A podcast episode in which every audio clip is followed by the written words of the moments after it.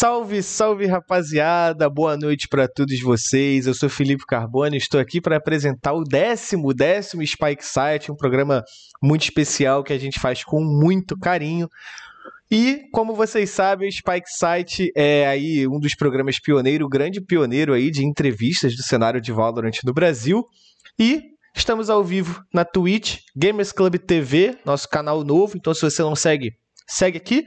E também no YouTube, Gamers Club Media TV, também pode seguir a gente. E no futuro estaremos aí nas plataformas aí, daqui a pouco todo esse programa, o áudio dele será compilado e transformado num grande podcast.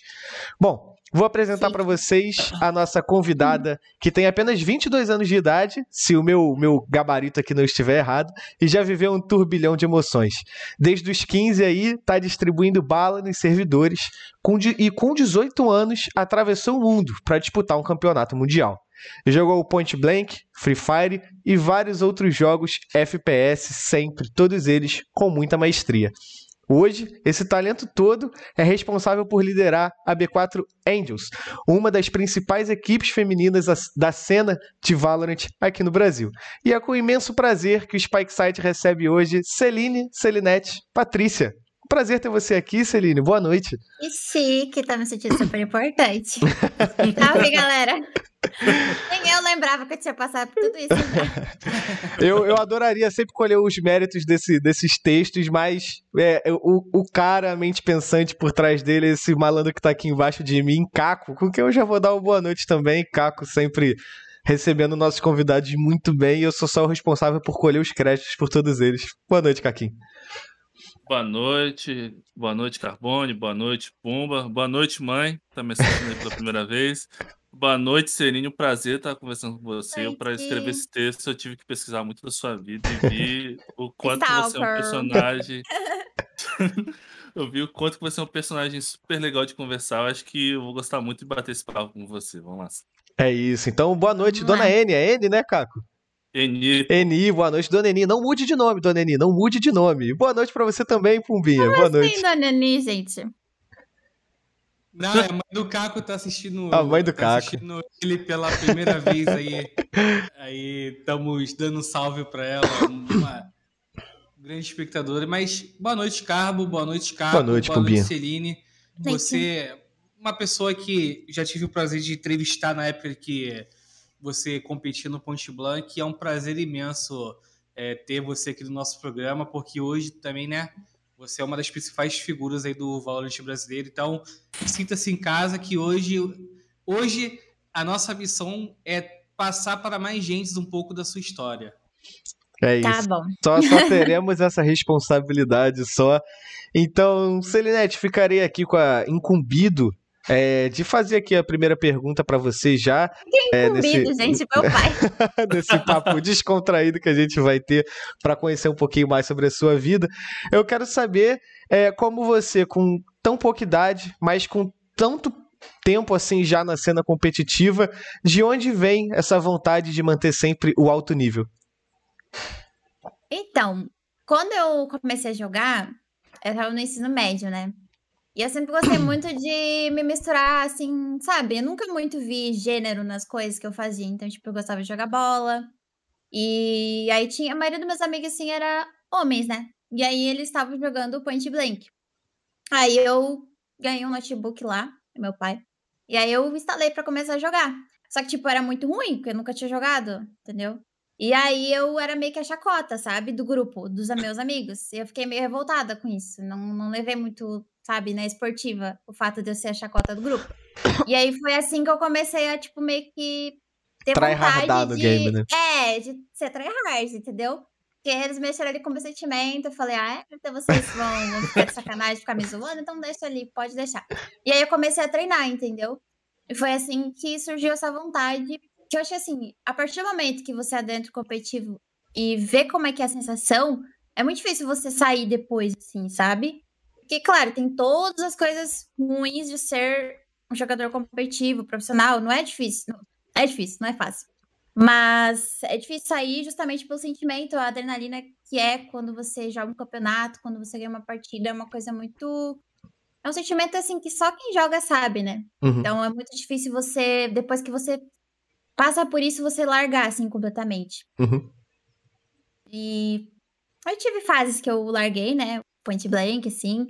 E aí. Só que quando anunciava algum campeonato, eu ia lá, fazia um fakezinho, jogava de novo, sabe? Você não abandona completamente, entendeu?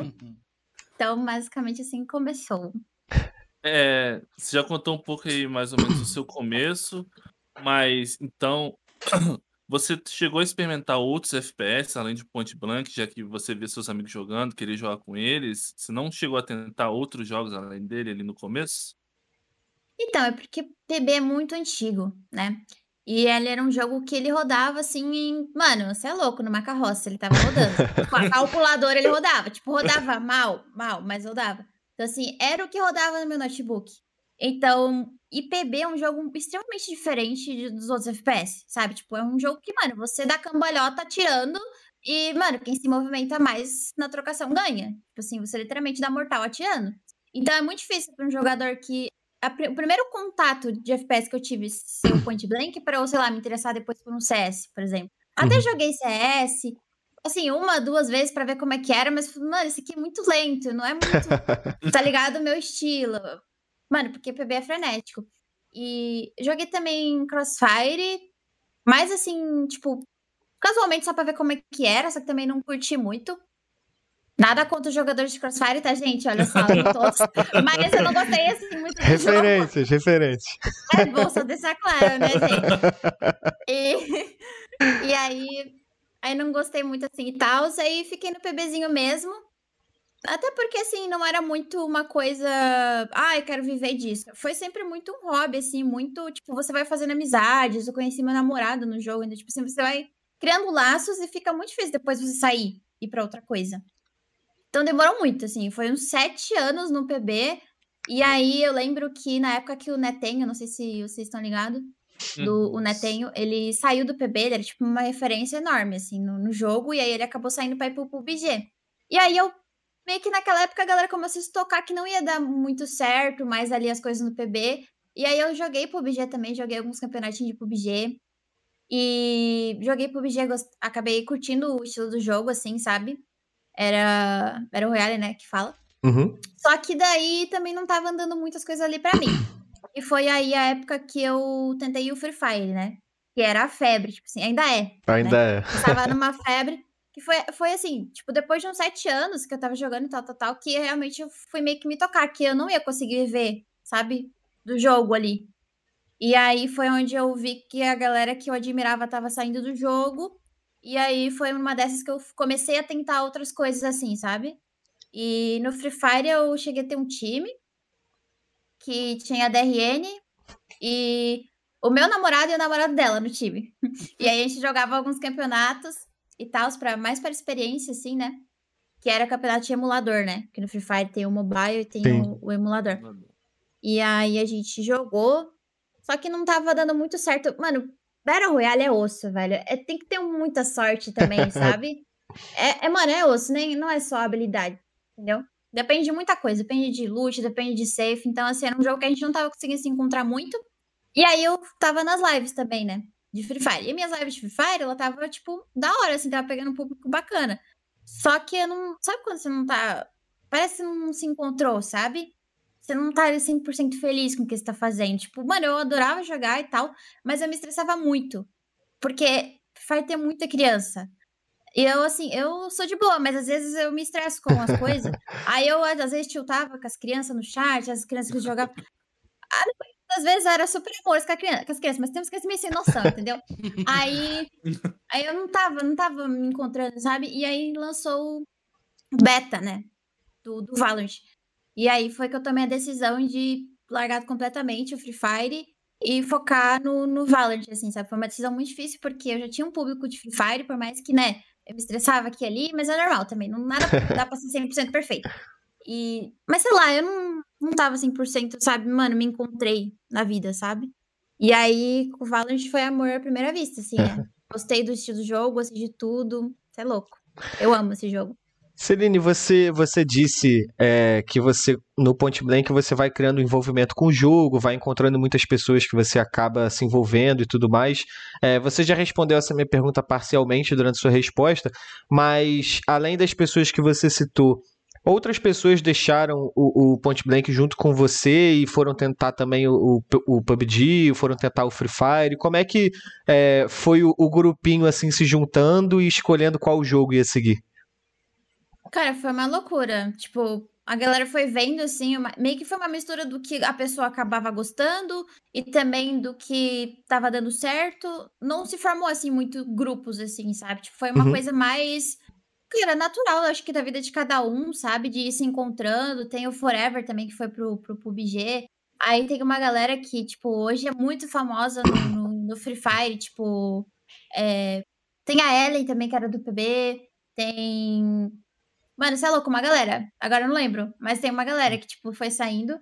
E no Free Fire eu lembro que tem o Igor X, que se eu não me engano, é um, tipo, joga muito bem, emulador também, que jogou Free Ele jogou PB, mas ele não era, tipo assim, famoso no PB. Só que ele ficou muito famoso no Free Fire, sabe? Então tem uma galera também que jogava PB, não tinha muito reconhecimento, mas aí quando foi pro Free Fire explodiu. Se eu não me engano, o Dante, Dantes também da PEN, se eu não uhum, me engano. Uhum. Porque a galera troca de org, não, não fico muito ligado. Mas também ele jogava PB, tanto é que ele manda mensagem, pô, da hora e tal, vamos jogar um PB um dia e tal. Então, são uma galera também que conseguiu esse reconhecimento. Tem uma galera, assim, que foi para outros jogos. Agora eu não, não, vou saber dizer assim certinho.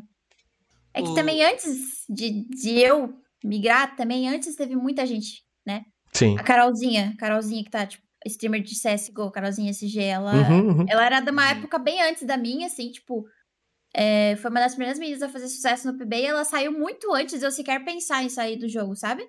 E aí ela já tava fazendo muito. Então tem muita galera que veio antes de mim que eu não lembro também. Sabe? Ô, Celine, é, você falou que é, a zoação né, que fizeram com você, né? O bullying, assim, é, serviu de chama para você entrar de cabeça no, no point blank, né? E eu queria saber quando é que você percebeu que que já estava dando liga, assim, que você já estava no nível que. É, já estava no nível bom no, no, no point blank? Lá no PB tinha muito campeonatinho semanal, né? Que era tipo valendo cash mesmo, que era a moeda do jogo, né? E aí eu tinha um time, né? Que não era muito bom, mas a gente sempre jogava os campeonatinhos semanal. E aí eu comecei a me destacar, assim, nesse time, sabe? É, não era, acho que nem tanto assim pela minha bala, acho que muito mais por eu ser mais cabeça, assim, e bolar muita coisa, estratégia e tal. E aí eu lembro que na época esse time não era muito bom. E aí a Thay, né, a Thay Ruhu, ela era do tipo do melhor, ou se não, do segundo melhor time feminino na época. E aí ela, tipo, mano, eu vou dar uma oportunidade pra essa menina. E aí ela me chamou pra esse time. Aí eu lembro que foi mau sofrimento na época, porque, tipo, Sabe, eu fui chamada de falsa e os caralho. Porque, tipo, as meninas do time mais ruimzinho eram minhas amigas. Eu, eu gostava muito delas. E não foi nem tanto por elas, foi pela comunidade, assim, sabe? Porque PB, eu costumo falar que é igual cidade pequena. Todo mundo se conhece, todo mundo fala mal de todo mundo e na frente é todo mundo amigo. e, e aí eu sei que foi bem. Foi o primeiro, a, primeiro baque, assim, psicológico que eu passei. Foi isso, porque eu fiquei tendo que lidar com pessoas falando sobre mim só que, tipo, eu tomei uma decisão que era o melhor para mim na, na, assim, na minha cabeça, era o melhor para mim, porque realmente eu queria evoluir, eu queria chegar em algum lugar, né? Então, pô, você tem um time top 1, top 2 chamando pra ir, você não tá nem no top 6 do bagulho, você vai, tá ligado? Então, Sim. eu fui, é, fui um pouco apedrejada, mas hoje todo mundo tá tudo bem, todo mundo se entende, todo mundo. E é isso. Mas aí foi essa oportunidade que a Thay me deu de se juntar ao time. E uma, me chamou a atenção, né, que você falou sobre o estilo de jogo do Point Blank ser mais frenético. Aí quando você tentou alguma coisa no CS, né, tentou sentir o gosto do CS, você não gostou por ser lento. E no, no, no, no Valorant a gente tem, tem essa mescla, né? Tem uma parte do jogo que é um pouco lento ali de estudo, mas, é, por exemplo, quando existe uma execução em um dos sites é trocação frenética com muita skill, muita bala voando para lá e para cá. Isso aí também a, a, ajudou a você a gostar do, do Valorant quando você viu e começou a testar o jogo? Cara, assim, Pra ser mais direta na comparação, acho que não só o fato dele ser mais frenético, mas também o fato de ter personagens com personalidade e falas, e é coisas que você se apega, sabe? É coisas que, tipo, mano, você tá, sei lá, na cozinha conversando com alguém e você solta uma frase da Sage, você solta uma frase de algum agente e brinca sobre isso. Tipo, essas coisinhas assim, eu acho. A Riot é muito detalhista, velho. Então, tipo, essas coisas tu se apega, sabe? Tu fala que da hora, velho. Tipo assim, no CSGO demorou muito pra ter uma personagem feminina. E eu sou muito da feminista, assim. Então, mano, não é que esse jogo aqui não tem nenhuma personagem feminina, entendeu? Então, eu sou dessas, entendeu? Bem da, da louca mesmo. Aí eu não, não me sentia, tipo, cara, vou jogar aqui o CSGO, uau. Sabe, não, não entrava no personagem, entendeu? No Valorant já foi diferente. Jogava muito de, de Sage, né? De Cypher no, no beta. Cara, que da hora esses personagens, têm uma personalidade, eles são assim, eles são assado. E se identifica, né? E eu acho que isso também foi um, uma coisa que me chamou muito a atenção, assim, que fez eu entrar realmente. Eu, eu, eu pertenço a esse jogo, sabe? Maneiro. Mas isso. É, voltando um pouquinho na sua história aí, ô Selim, é, como é que você foi para fazer suas primeiras competições de LAN? Porque você era muito nova, né? Ali, acho que já tinha 16, 17 anos. Aí lidar, explicar isso para os seus pais, para poder, ah, vou lá disputar uma competição com o público numa arena. Como é que foi esse processo para você? Como é que foi essas primeiras competições? Teve muito nervosismo? Cara, meu pai ele sempre me apoiou muito, né? Então ele me deu aí meu primeiro mouse, meu primeiro monitor, tudo. Então, tipo, quando eu tipo virei para ele para falar que, pô, eu ia estar tá viajando por uma coisa boa, né? por conta. Nem muito, tipo, nem muito pelo dinheiro, assim. Meu pai nem é muito por isso, assim. Era mais por. Mano, sabe? Ele vê que eu tava se, se realizando em uma coisa, assim, que eu gostava de fazer. E aí não foi problema, assim, dele aceitar, não. Tipo, é, foi bem tranquilo. E aí eu tive que viajar, né? Aí é complicado, porque não tem como, os pais se preocupam. Mas é uma coisa que, mano, se você é pai, uma hora você vai ter que deixar seu filho voar, né? Então. Foi pra onde que você eles... viajou, Celine?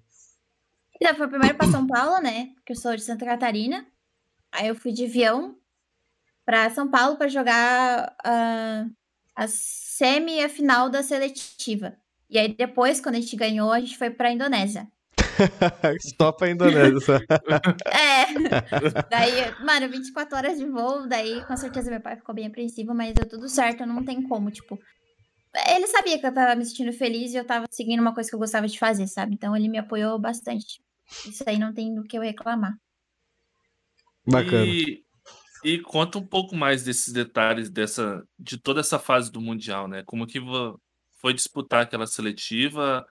ganhar ali e depois ir para a Indonésia jogar o Mundial, pô, chegar na final, né, do uhum. campeonato, que, pô, é uma primeira experiência internacional e já chegar na final de competição, assim, desse nível.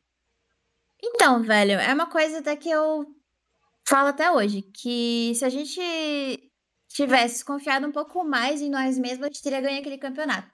Porque, tipo assim, PB, ele demorou muito para ser uma potência, tipo, no Brasil, sabe? Tipo, por exemplo, iam pro Mundial, o Brasil nunca ganhava. Era sempre, tipo, primeiro era a Rússia, e depois era a Indonésia e a Tailândia, que sempre ganhavam o Mundial, sabe? As regiões que mais ganhavam o Mundial. E aí, quando a gente foi pro Mundial e falaram que ia ter time feminino de Indonésia e Tailândia, que era, tipo, os times que sempre estavam ganhando o Mundial, tipo, a comunidade falou, mano, elas não têm chance, tá ligado? Elas vão lá e vão tomar um pau. E aí a gente ficou com aquilo na cabeça, porque, mano, sei lá, tinha 17 anos. Eu não tinha cabeça muito forte pra pensar, não, eu vou conseguir tal, tal. E aí, quando você chega lá, pô, foi mó pra gente conseguir algum patrocínio, assim, pra colocar na camisa pra ter um dinheirinho a mais pra viajar, sabe? Literalmente, acho que teve uns dois e foi, tipo, papo de pouquíssimo dinheiro, assim, só pra gente conseguir mesmo dar, se, se virar. E aí você chega lá, vê a camiseta das minas sem ter nem espaço mais pra patrocínio, você fala, mano, as minas tem um puta, sabe, uma puta equipe, uma, puta pra você. Tipo, quem disse que eu vou chegar ali e vou ganhar delas? O que, que me disse que eu vou chegar ali sem nada, sem entendeu? Um dinheiro pra comprar o lanche ali e vou ganhar delas. As minas tendo coxa, tendo analista, tendo tudo. Então a gente já foi com esse pensamento, entendeu? De que, cara, a gente não vai conseguir, a gente vai dar o nosso melhor e tal, mas vai ser foda. Assim, e aí a gente foi, né? A gente poderia ter feito muito melhor, a gente poderia ter estudado muito mais elas. É que muita coisa aconteceu também. É, teve uma jogadora do nosso time que ela tem alergia a um remédio, e aí ela ficou com dor de cabeça no meio do treino. Isso era um dia antes do campeonato. E aí a, a nossa guia lá comprou um remédio para ela que tinha esse elemento lá que ela era alérgica. Aí começou a fechar tudo as veias dela, ela teve que ir pro hospital, ela ficou toda roxa, ela quase morreu. Sério mesmo, ela Meu quase morreu. Deus. Porque tiveram que internar ela lá e no hospital de uma cidade que, tipo, ninguém conhece nada. Então a gente, mano, a gente não treinou. Um dia antes a gente não treinou. A gente ficou só pensando, meu Deus, se ela morrer, fudeu. Tipo, a mãe dela vai matar a gente. A gente veio pra Indonésia pra menina morrer, tipo. A gente tava em desespero. A gente não conseguiu, sabe, trabalhar a nossa mente, nem o nosso tático, nem nada pra gente ganhar das minas. Isso a gente poderia ter feito também já no Brasil, mas como a gente já tava meio que, tipo, cara, será que vai dar? Será que não vai dar? Sabe? Você acredita não acreditando, sabe? É meio que inconsciente se você não tiver a mente forte, entendeu? Então, é a mesma coisa esse negócio de favoritismo, tá ligado? Eu acredito que é muito da nossa cabeça, assim, tipo. É claro que tem times que são melhores que os outros, mas tem vezes que o time é, é tão bom quanto o outro, mas a mente dos caras já tá forçada a acreditar que eles vão perder, sabe? E aí os caras já começam a ter, ter muito errinho bobo, nervosismo, isso aquilo, e acaba perdendo. Então, muito disso aí aconteceu com a gente. E aí a gente quase ganhou, né? A gente ganhou na Indonésia. Tipo, a gente jogou. Mano, no estádio, eu tenho orgulho de falar isso, que era o estádio, tinha um, as 30 mil pessoas em volta, assim, gritando contra a gente, que era na Indonésia. A gente jogou contra a Indonésia. A gente ganhou das meninas, tá ligado? Então, o pessoal costuma falar que a gente, mano, a gente ganhou contra um estádio inteiro, tá ligado? Gritando contra a gente. Então, foi, tipo, uma pressão, assim. E, mano, só que quando a gente percebeu que mandava pra ganhar, já foi tarde, já era tarde, entendeu? A gente perdeu de 2 a 1 na final contra a Tailândia. E aí, quando era pra ter a segunda edição, que nós tava mó sangue no olho pra ir e tal, nossa, agora nós vamos ganhar. Aí não mandaram, não convidaram o Brasil. Dizem que não convidaram o Brasil. Tem outros rumores sobre isso aí, prefiro não entrar em detalhes. Dizem que não convidaram o Brasil. E aí a gente ficou de fora.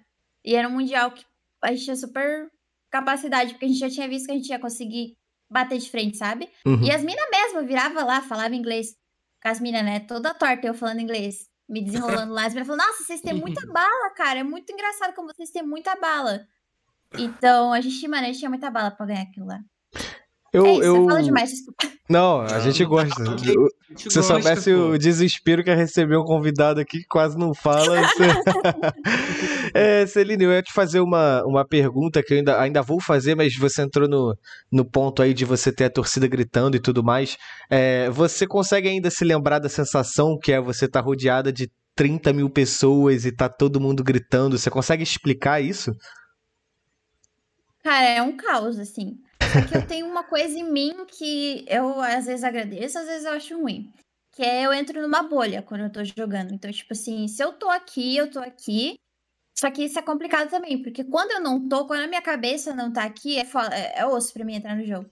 Mas, mano, quando eu tava lá no vídeo computador com as meninas passando a cal fazendo isso e aquilo, mano, tipo, eu não conseguia lembrar que eu tava no estádio com 30 mil pessoas, sabe, gritando contra. Eu só conseguia pensar, mano, o que, que a gente vai fazer no próximo round?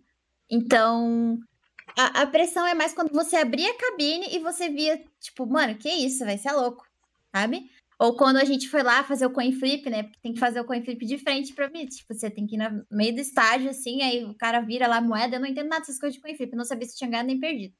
Aí o cara tava lá. Eu, ah, beleza, é isso. Então vou banir esse mapa aqui. Elas baniram o Stormtube. Stormtube é um mapa que tipo, mano, quem tem mais bala ganha, porque não tem muita estratégia, tá ligado? Elas baniram esse mapa aqui. Mano, se elas tivessem jogado aquele mapa, elas iam ver só.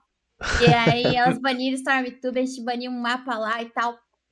E aí eu sei que eu entrei pra cabine, né? As meninas tava, do meu time tava lá. E, tipo, mano, na hora que eu fechei a cabine, esquece, tá ligado? O que tá lá fora, tá lá fora. Eu tô aqui, a gente vai jogar, vamos dar nosso melhor.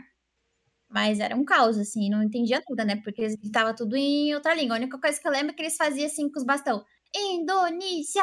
Indonésia! A única coisa que eu não entendia. O, vai morrer deles, o nosso U vai morrer, assim, né? A gente passou por isso aqui. aí. Eles estavam me xingando já, não sei, entendeu? Mas dessa. te- Olha, nossa, eu tava me sentindo uma popstar, gente. Vocês não têm noção. Tanto que gente me parava pra tirar foto. Eu tirei foto com muita gente, assim. Então eles tinham. Eu costumo falar que o pessoal da Indonésia é parecido com o do Brasil, assim. É, tem os problemas, assim, do país. Tudo, mas os caras têm uma alegria, têm uma receptividade, assim, mano. Os caras é muito gente boa, assim. Então, assim, eu espero que eles não tenham me xingado em outra língua, mas todos que falaram comigo foram muito queridos. Enquanto não souber, tá bom. Enquanto não souber, é, tá bom. Porque os olhos.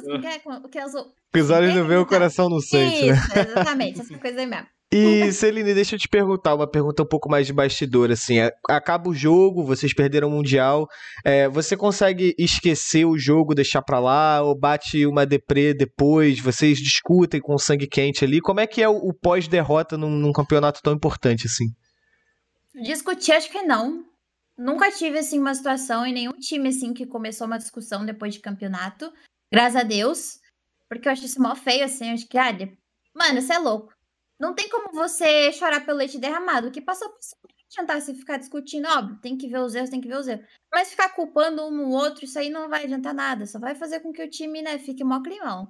Então, discutir não, assim, nunca discutimos. Mas dormir sem pensar no, naquele round, naquele. Mano, não tem como.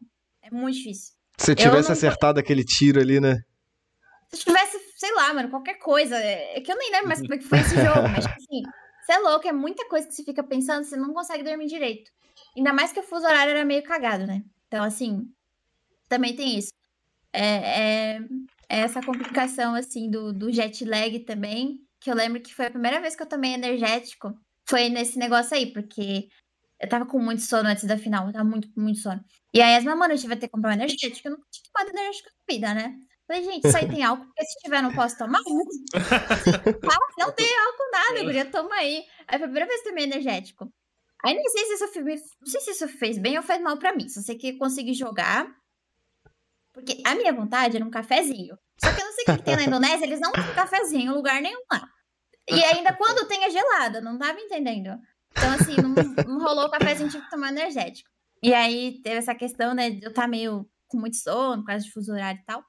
Mas dormir, ninguém consegue dormir depois de um campeonato muito importante. Recentemente também a meu time perdeu lá o, o VCT por um sound, ai, cara, sério. Aí você começa a pensar, não dá, você não consegue dormir direito. Muito Pilhado, né? E, ô Celine, depois a volta para casa, como é que foi? Tipo assim, é, teve um reconhecimento maior da comunidade? Você falou que, pô, antes tiveram maior dificuldade de conseguir o patrocínio melhorou para vocês depois ali de ter conseguido um puta resultado no, lá na Indonésia? Não, em questão de patrocínio, não. Assim, eu nunca tive uma organização assim, tipo, realmente para tu receber um salário e jogar e viver disso no PB, nunca tive.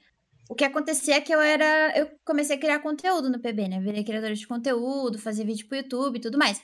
E aí, né, a empresa acabou apoiando eu nessa questão. Então, isso fazia com que eu conseguisse viver do jogo. Mas assim, de, de como jogador profissional, nunca. E nem os meninos. Tipo, Niang, FZN, se vocês perguntar pra eles, nunca eles viveram assim, tipo, realmente, nossa, uau, salário, vou viver disso tranquilo, papapá. Nunca. Então, era uma realidade que não importava. O Brasil foi campeão mundial, acho que duas vezes, três vezes no PB e nada mudava, sabe? Então, tinha muito pra onde correr. Por mais que a gente tivesse ganho o mundial, não ia mudar nada, sabe? Era mais pelo mérito, assim, um dinheirinho a mais, é claro, né? Porque o governo também fica aí com as porcentagens, então às vezes nem compensa tanto pelo dinheiro. Então, é mais pelo glória, pelo mérito, assim, né, do, do, do, bagulho de, porra, o Brasil ganhar um Mundial. Claro que a grana ajudava, né, mas, enfim. Nem se compara. O, porra, Valorant feminino aí, todo mês tem uns dois campeonatos valendo 10, 20 mil, mano. Nunca que eu pensava na minha vida que eu ia participar de uma parada assim, tá ligado? Na vida muito. É outro patamar, assim. O, o Celine, é, falando de reconhecimento, né? Agora olhando para trás assim, né?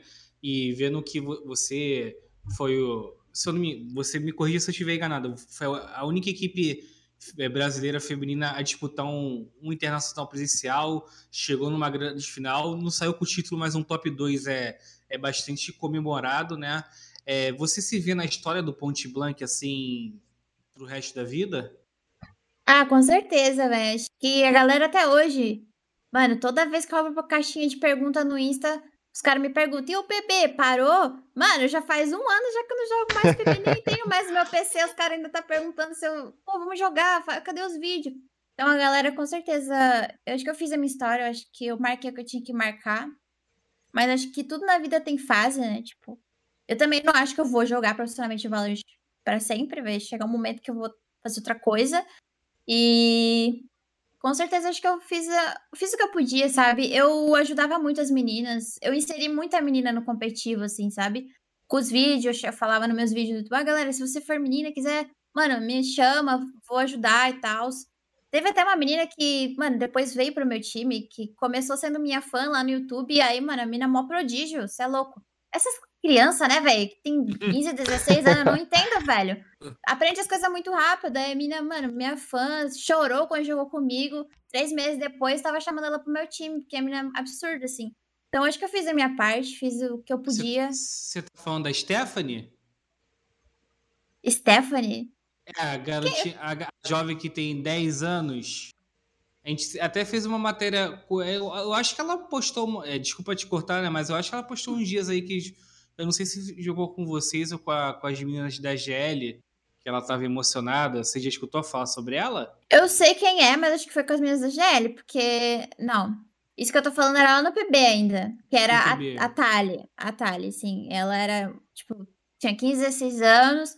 E porque assim, a, a Stephanie ela tem 10, né? Então já é uma coisa a mais ali, a mais. um caminho a mais. Mas, assim, com certeza ela tem muito, muito potencial, assim, né? Porque, pô, de 10 anos já tá jogando. Sabe quem tinha 10 anos e tava jogando? A DRN. Eu lembro que quando eu comecei a jogar, ela é um dinossauro no jogo, a DRN, gente. Ela, tipo assim, ela começou a jogar com 10, 11 anos, e aí, tipo, pô, se eu comecei com 15, 14, 15, comecei, sei lá, fui pro Mundial com 17, pô, ela tava muito antes de mim já, sabe? Então, com certeza, quem começa antes assim, mano, tem uma vantagem muito e um potencial muito grande para chegar lá na frente, crescer, né, nesse, nesse caminho do competitivo. Então, a Stephanie com certeza é uma dessas crianças prodígio. Mas tava falando da Tali mesmo, que, que era uma fã minha que começou perguntando lá no, no WhatsApp, no WhatsApp não, desculpa, no Messenger, ah, eu vi seu vídeo lá, falou como é que faz pra estar no competitivo. Aí eu ensinei ela tal, fiz o cadastro dela lá, que eu fazia muito essa ponte também das meninas com a empresa, sabe? E aí fiz o cadastro dela tudo certinho, e a mina, mano, prodígio, depois de um tempo já tava no meu time. Porque eu digo assim, meu time era sempre top 1, top 2 também lá no PB. Então, pra mim, assim, vir do nada e chegar, pô, já três meses depois no time top 1, top 2 é muita coisa, sabe? Essa menina aprendeu muito rápido, cresceu muito rápido, evoluiu muito rápido. Então, é uma coisa também a ser falada, sabe? E, o, o Celine, eu, eu acompanhei bastante o Point Blank porque eu tinha um amigo que jogava, o Lip Gron, né? Ah, o Lip. É, aí eu, acompanhei bastante e sei que o, o cenário feminino tinha é, bastante campeonatos, né? Teve essa seletiva para vocês lá para o Mundial. É, fazendo uma até uma comparação com o Valorant, você acredita que o Valorant pode superar o, o Point Blank a, a, nível feminino assim no competitivo? De, de boas equipes, de ter, de ter vários campeonatos, já tá tendo, já né? tem, é. Apesar de ser épocas diferentes, né? Mas assim, muitas equipes, as meninas serem juntas e tal. É, como é que você vê assim a, a comparação entre os dois jogos? Eu acho que o Valorant tem muito potencial, porque assim, o PB, por mais que. É que a comunidade feminina do PB era assim, a gente brigava. As minhas brigavam bastante entre si, tá? Não vou mentir que falar que era mil maravilhas. Só que quando alguém falava alguma coisa do cenário, alguma coisa sobre alguma menina, a gente se juntava tudo. Era uma coisa bonita de se ver. Só que sim, tinha muita picuinha, tinha muita coisinha no cenário feminino eu acho que é muito porque as meninas eram muito novas, eu também, entendeu? Eu não era de brigar muito, eu aguentava muita coisa calada. Mas isso também foi me desmotivando a continuar. Porque eu fazia as coisas e, em vez de ser reconhecida, muitas vezes eu era julgada por estar. Tá... Porque é muito difícil. Às vezes não tinha gente para organizar o campeonato. Então, às vezes eu organizava e jogava. Só que, mano, eu fazia tudo na maior. Nunca roubei, mano. Nunca precisei fazer isso.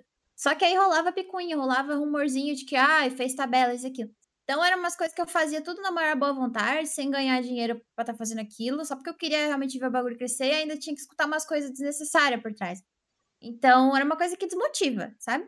Eu acho que o Valorant, para as meninas já serem mais velhas, a gente, claro, vê as crianças chegando agora e tal, mas por ter, assim, pessoas mais velhas, meninas mais velhas, já experiente, sabe, na frente do bagulho, acaba que vai criando uma consciência do cenário inteiro para o negócio ser menos tóxico, sabe?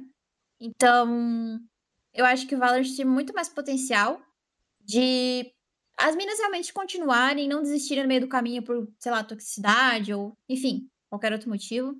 Principalmente porque tem muito apoio de organizações, né? Então a gente vê os, os times top aí tem, porra, receber para jogar, velho. Então isso já é uma coisa muito grande, velho. Já dá pra gente estar tá se dedicando no, no negócio. Então acho que essas coisas também, tudo isso conta para fazer com que o Valorant, mano, a Riot tem, sabe, a faca e o queijo na mão. É só continuar fazendo que uma hora isso vai, vai dar resultado. Eu não acho que vai dar, digo assim, em relação a gente estar tá no cenário misto. Eu não acho que vai dar resultado mês que vem, sei lá, de, próximo mês, final do até final do ano, sabe? Acho que é uma coisa que a gente vai ver os frutos lá na frente, sabe? Porque, mano, a gente tá muito atrás, muito, muito, muito, muito atrás em vários aspectos. Então, a gente ter essa chance de correr atrás desse tempo perdido, não vai ser agora que a gente vai sentir, vai ser lá no futuro. E você tá fazendo parte disso, tentando fazer com que o negócio seja o melhor possível para todo mundo, sem treta, sem, sei lá, toxicidade e tal é, eu acho que tem muito futuro, assim. Pra ser muito melhor e maior e realmente fazer uma diferença do caramba lá na frente, sabe? Pra papo de quando a Stephanie for realmente poder jogar, né? Porque com 10 ela não pode. Quando tiver 18 ela tá jogando, o papo dela já tá lá batendo em ti, sabe? Porque as minas aqui tá desmatando tudo, sabe? Fazendo o caminho. Desmatando. Muito bom. é, ô Celine, você chegou a comentar que para se sustentar você produzia conteúdo. E eu acho que foi uma coisa que deu muito certo para você, né? A gente vê, claro, hoje, como você falou, eu te stalkeei, né, para poder preparar, preparar o programa. E você, você, você tem uma fanbase muito grande. E você tá sabendo, todas as suas redes sociais, a galera gosta de acompanhar. Tem uma galera aqui no chat só, só falando de você é o quanto. Como é que você conseguiu desenvolver isso tão bem, entendeu? Ser tão carismática a ponto da galera gostar tanto de você, te acompanhar sempre, e mesmo essa alteração de jogo, que você saiu do, do Point Blank, foi pro Free Fire, saiu do Free Fire, uma galera ficou com você no Valorant. Olha, eu acho que é o meu jeitinho, sabe? É que assim, igual eu falo, pode ser ruim ou pode ser bom. Então, eu acredito que quem gosta de mim realmente gosta mesmo de mim da forma que eu sou. Porque, tipo, eu sou namorada do Vet, né? Tipo, no PB, ele era, tipo, o maior influenciador, assim, junto com o Netenho, sabe? E, mano, é muito difícil você ser namorada de influenciador. Porque às vezes as pessoas esperam que você vai ser a mesma coisa que o cara. E, mano, eu e o Vet, a gente é praticamente o oposto, sabe? E as pessoas se decepcionavam um pouco, sabe? Então eu recebia um pouco de hate. Que eu sempre fui muito de tomar a frente das causas que eu acredito também, sabe? Então, por conta disso, também escutava muita coisa, ficava muito triste às vezes. As pessoas me chamavam de sombra do Vete. Então, assim, quem colava comigo, dessa pequena galera que, sei lá, começou a gostar de mim por causa do Vete, era uma galera que realmente gostava mesmo do meu jeito e gostava por eu ser quem eu sou, sabe? Então, é, a, é essa galera que fica, independente das coisas, sabe? Isso eu digo o começo da galera que começou a me acompanhar, né? Que era no PB. E aí eu acho que de eu não ter largado esse meu jeito de ser para agradar ninguém, acaba que as pessoas percebem isso, sabe?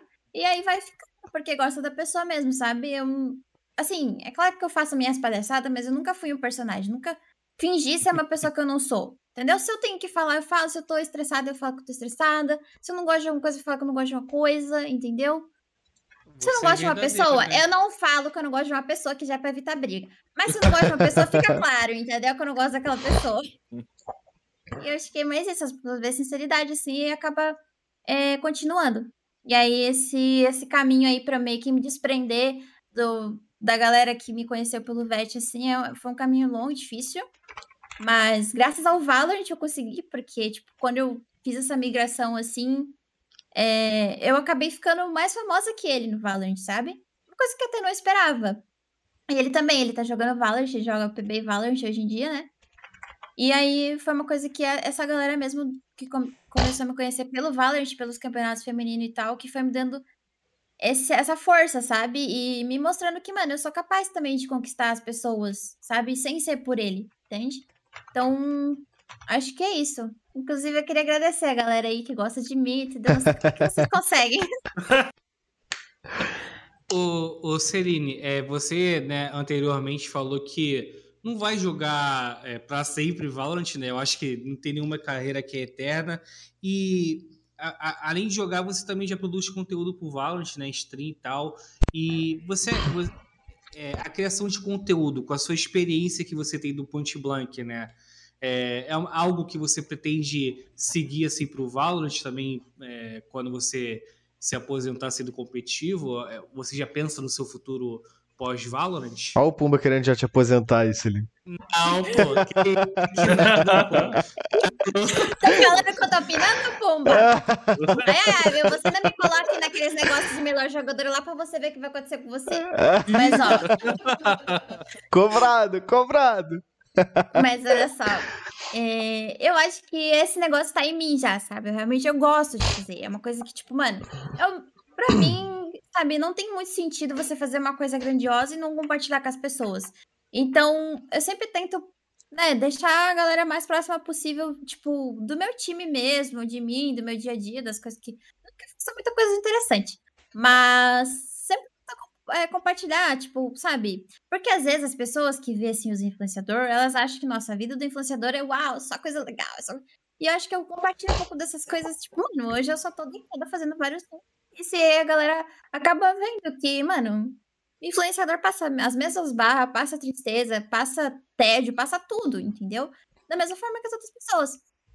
Então a gente compartilha isso para também a galera se sentir próxima da gente e também fazer com que elas entendam que elas também conseguem, se elas quiserem, tipo, ser um influenciador, entendeu? Você. Tem até uma frase que eu gosto de pensar que, tipo assim, não adianta você chegar lá e não estender a mão para uma pessoa que também tá querendo chegar lá, sabe? Porque qual que é o motivo de você ter chegado lá? Se você não for ajudar ninguém também, sabe? A chegar lá. Então, acho que com certeza sim, respondendo a pergunta. Se algum dia eu for me aposentar, não sei se vai ser esse mês, mês que vem, pode demorar. depende da, pina, depende da, da leptospinose aí, como estão falando, se vai pegar em mim ou não. Essa eu tenho, e... essa eu tenho. e aí, eu com certeza quero continuar fazendo conteúdo. Opa. Jogando. Opa. Pombinha? Pode continuar. Pode continuar, pode continuar. continuar Videozinho, live, gosto muito de fazer live. É... Precisa postar coisa no Insta, no Twitter, tudo, né? Aqui hoje em dia, criação de conteúdo se tornou uma coisa que não é mais só vídeo no YouTube, é tudo. Entendeu? Você, mano, fazer uma parada nada a ver lá numa ranked você posta no Twitter, isso já é um conteúdo. Então, continuar sempre acompanhando e motivando também as outras pessoas. É uma coisa que eu quero fazer para sempre. E Celine, você falou sobre essa parte, você está falando sobre essa parte de criação de conteúdo, né? É, como é você já se cobrou em algum momento? Porque eu acredito que deva ser bastante assim, é, eu falo de fora, né? É, mas eu imagino que deva ser bastante complicado você dividir o seu tempo entre o momento de você ser criadora de conteúdo influenciadora e o momento de praticar, treinar e dar o melhor para sua equipe, né? Como é que você faz para dividir esse seu tempo? Você já se cobrou em algum momento de tipo assim, pô, não, eu tenho que. É, tô dando muita atenção pro meu time, tô esquecendo de, de me divulgar, de divulgar o meu trabalho, né? Do meu parte de, da minha parte de influência. Como é que você faz para lidar com esses dois trabalhos, né? Porque não deixam de ser dois trabalhos. Olha, não é nada fácil. É uma luta diária. E, mano, você é louco, eu acho que é do ser humano, a gente se cobra muito, né? Gente, não sei, tem gente. A maioria das pessoas são assim, porque eu vejo a galera compartilhando também sobre esse assunto. E eu também me cobro muito. Então, quando eu não consigo fazer, sabe, pô, se tem um dia ali que era pra eu ter, sei lá, jogado mais DM, que eu não joguei tanto, eu já me sinto mal, sabe?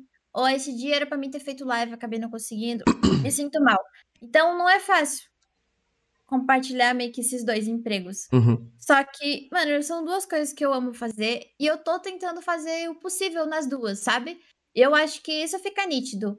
É igual eu falo pro meu time, mano, se algum dia vocês sentirem que eu tô atrasando, atrapalhando vocês de alguma forma, vocês, mano, me fala e tal.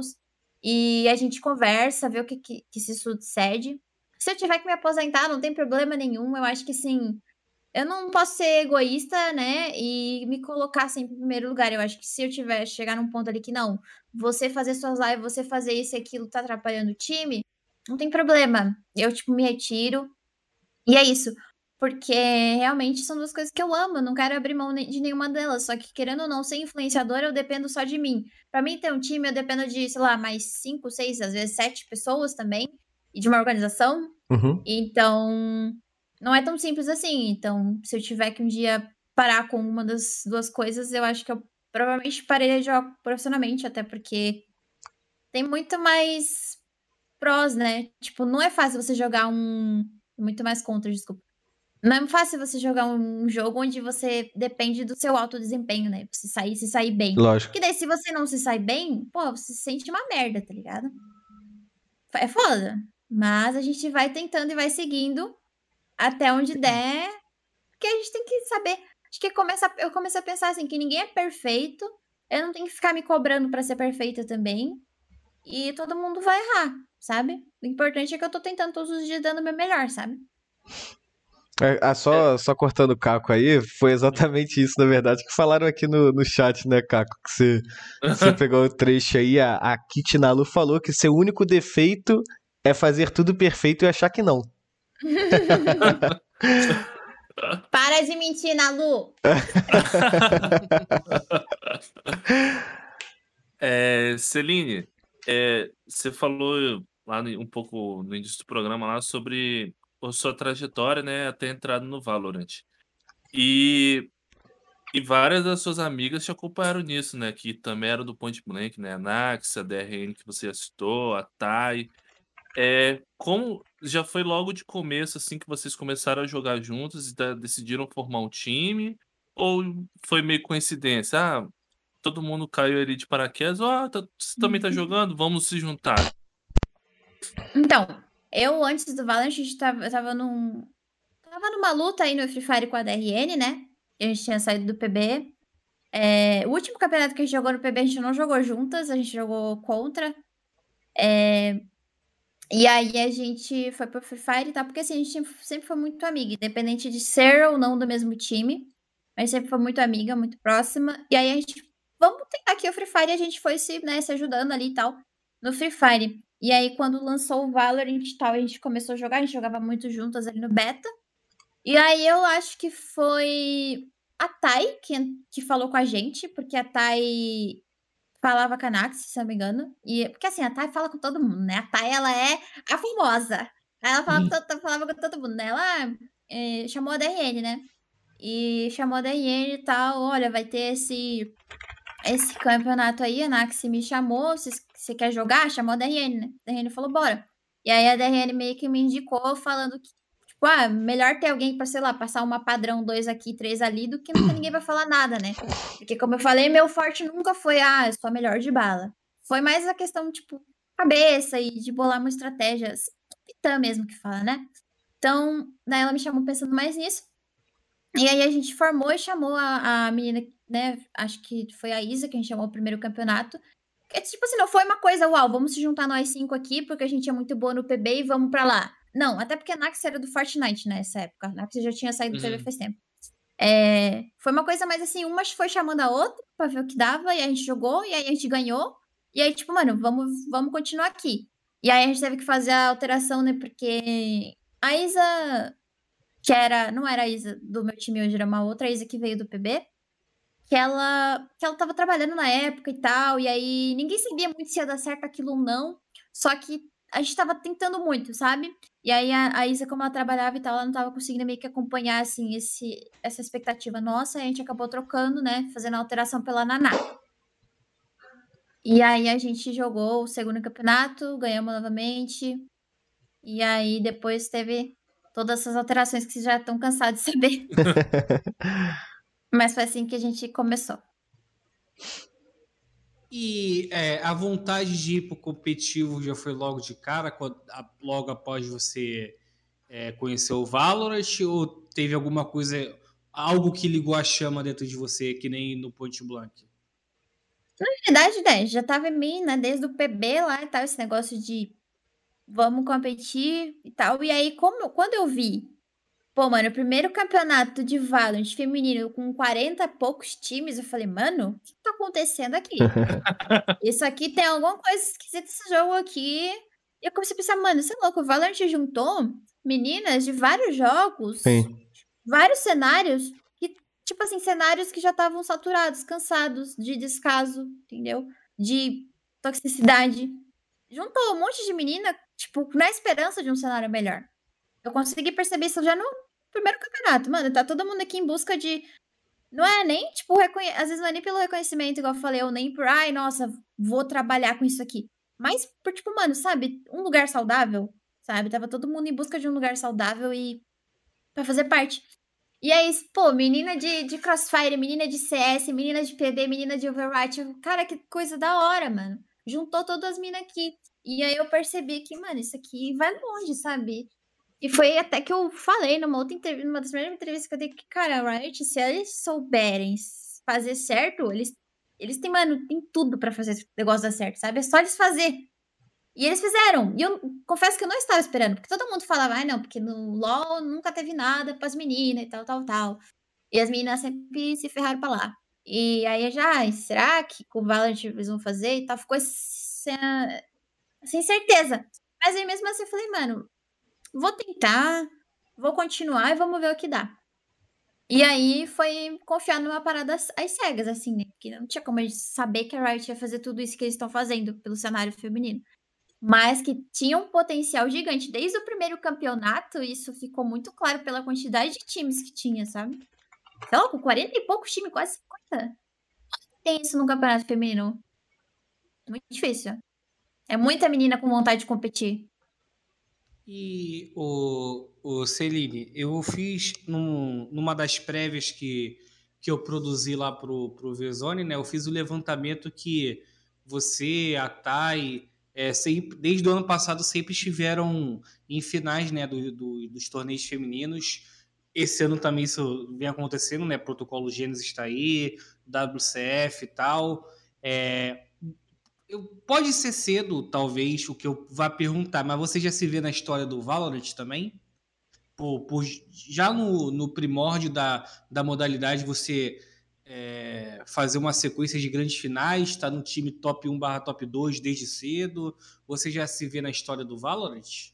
Olha, eu acho que sim, só que, tipo, eu não sei por quanto tempo. Porque, tipo assim, um jogo, eles passa por várias fases, vários anos, né? Então, tipo, sei lá, no primeiro ano eu acredito que sim, fiz a minha história.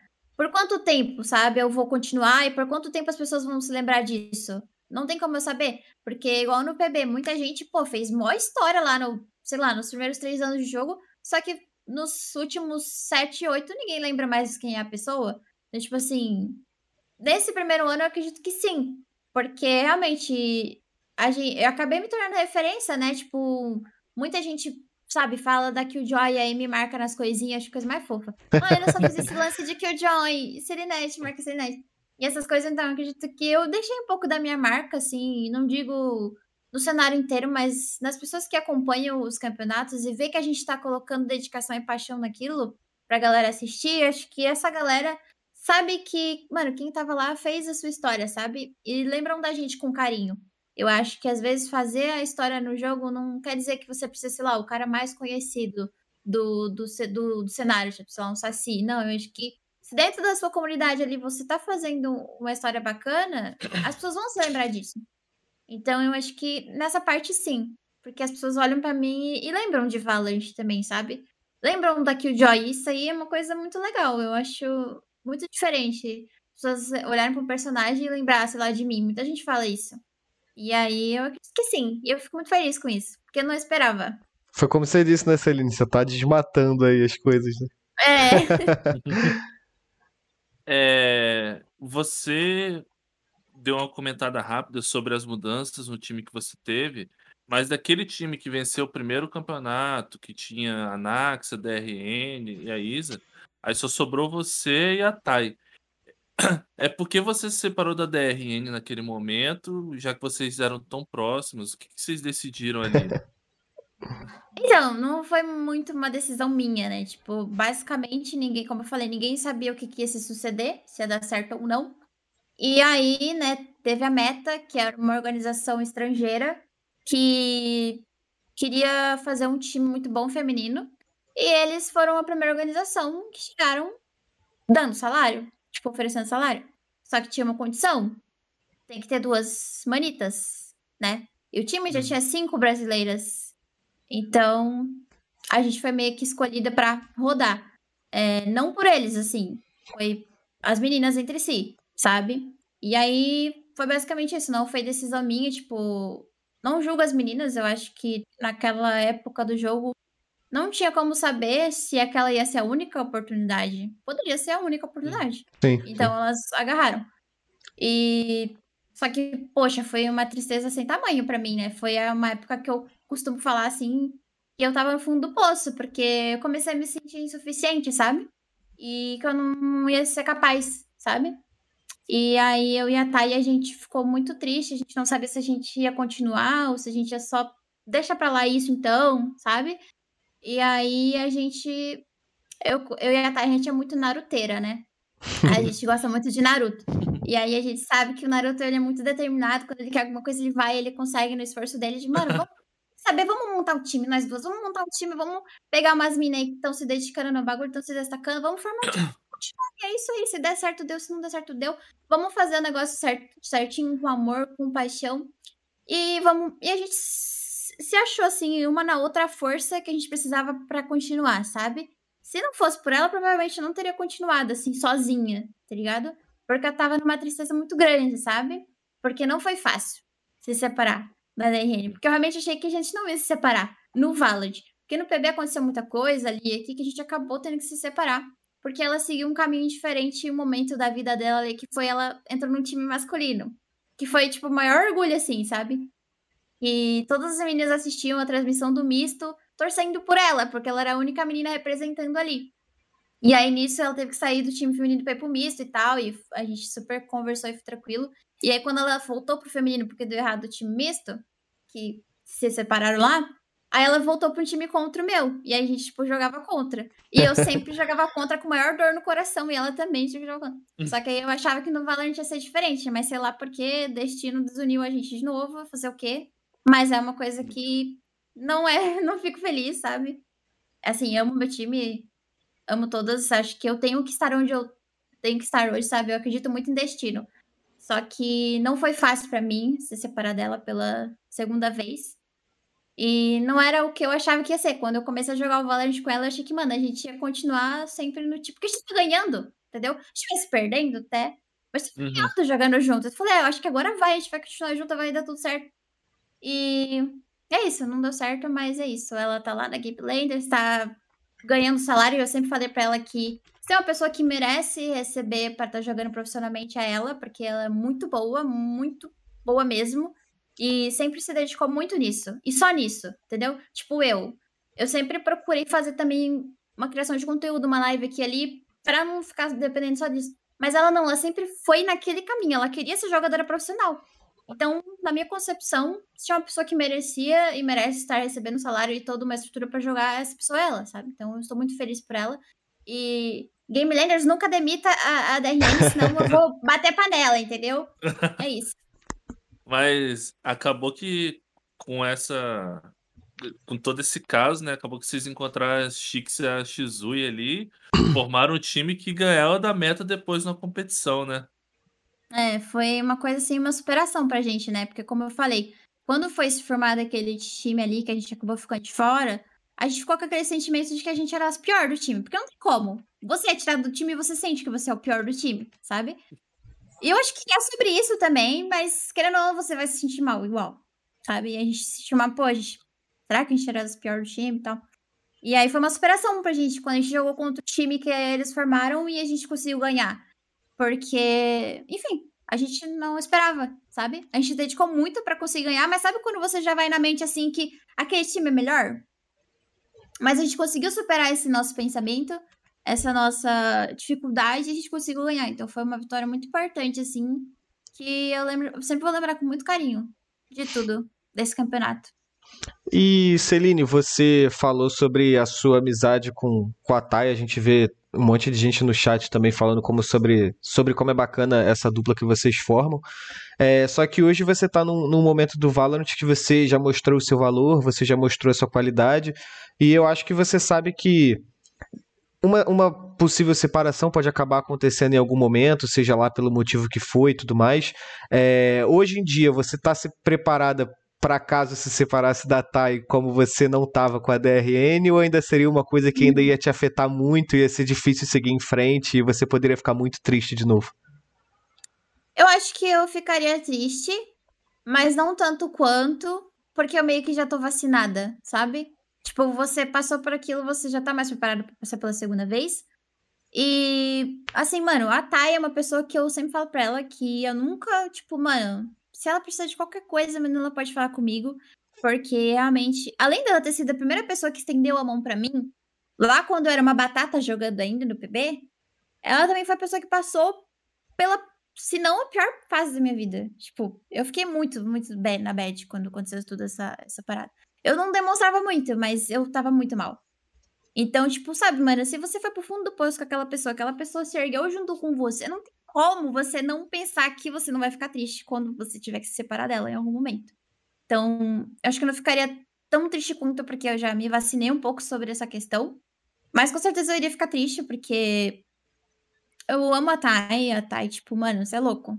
Se não fosse por ela, nem estaria mais competindo, de verdade. E eu acho que ela, a mesma coisa comigo, sabe? Acho que se não fosse nós duas ali naquela mesma situação para fazer o barulho dar certo, acho que se a gente separasse ali, a gente, não, nenhuma nem outra ia estar tá no competitivo, mas fazendo live, que ela é muito grande nas lives, né? Mas no competitivo, não. Então, é uma coisa também que, mano, eu acho que, tipo, a Thay, ela é muito boa também nisso de fazer conteúdo e, stream, sabe? Tem então, muito, acho que muito. se algum dia é, eu ou ela, tipo, tiver que parar de competir, para fazer isso, eu acho que a gente vai estar tá feliz. Tipo, mano, sabe, só vai, você vai fazer muito sucesso nisso. E aí, sabe quando você se despede com um sentimento de orgulho e, sabe, mano, você vai conseguir e tal. E se sentindo muito feliz para aquela pessoa porque você sabe que aquilo também vai dar certo para ela, sabe? Então, eu acho que se algum dia a gente sair, uma, uma sair do time ou outra parar de jogar, vai ser mais por essa questão de seguir com as lives, né? Seguir só com as lives. Tanto eu quanto ela. Então, eu acho que por mais que a gente se sinta triste, sim, não vai doer tanto, porque a gente sabe que a pessoa ainda tá vivendo daquilo, sabe? Ainda uhum. tá. Enfim. Tá ativa o, o Serine, né? Hoje, não sei se você sabe, mas hoje está é tá sendo comemorado o dia, dia do Amigo, né? Aqui no Brasil. A gente pode dizer então que Tai Ruhu e Selinete é, é, a melhor, é o sinônimo do Dia do Amigo no Valorant? Hoje a gente brigou.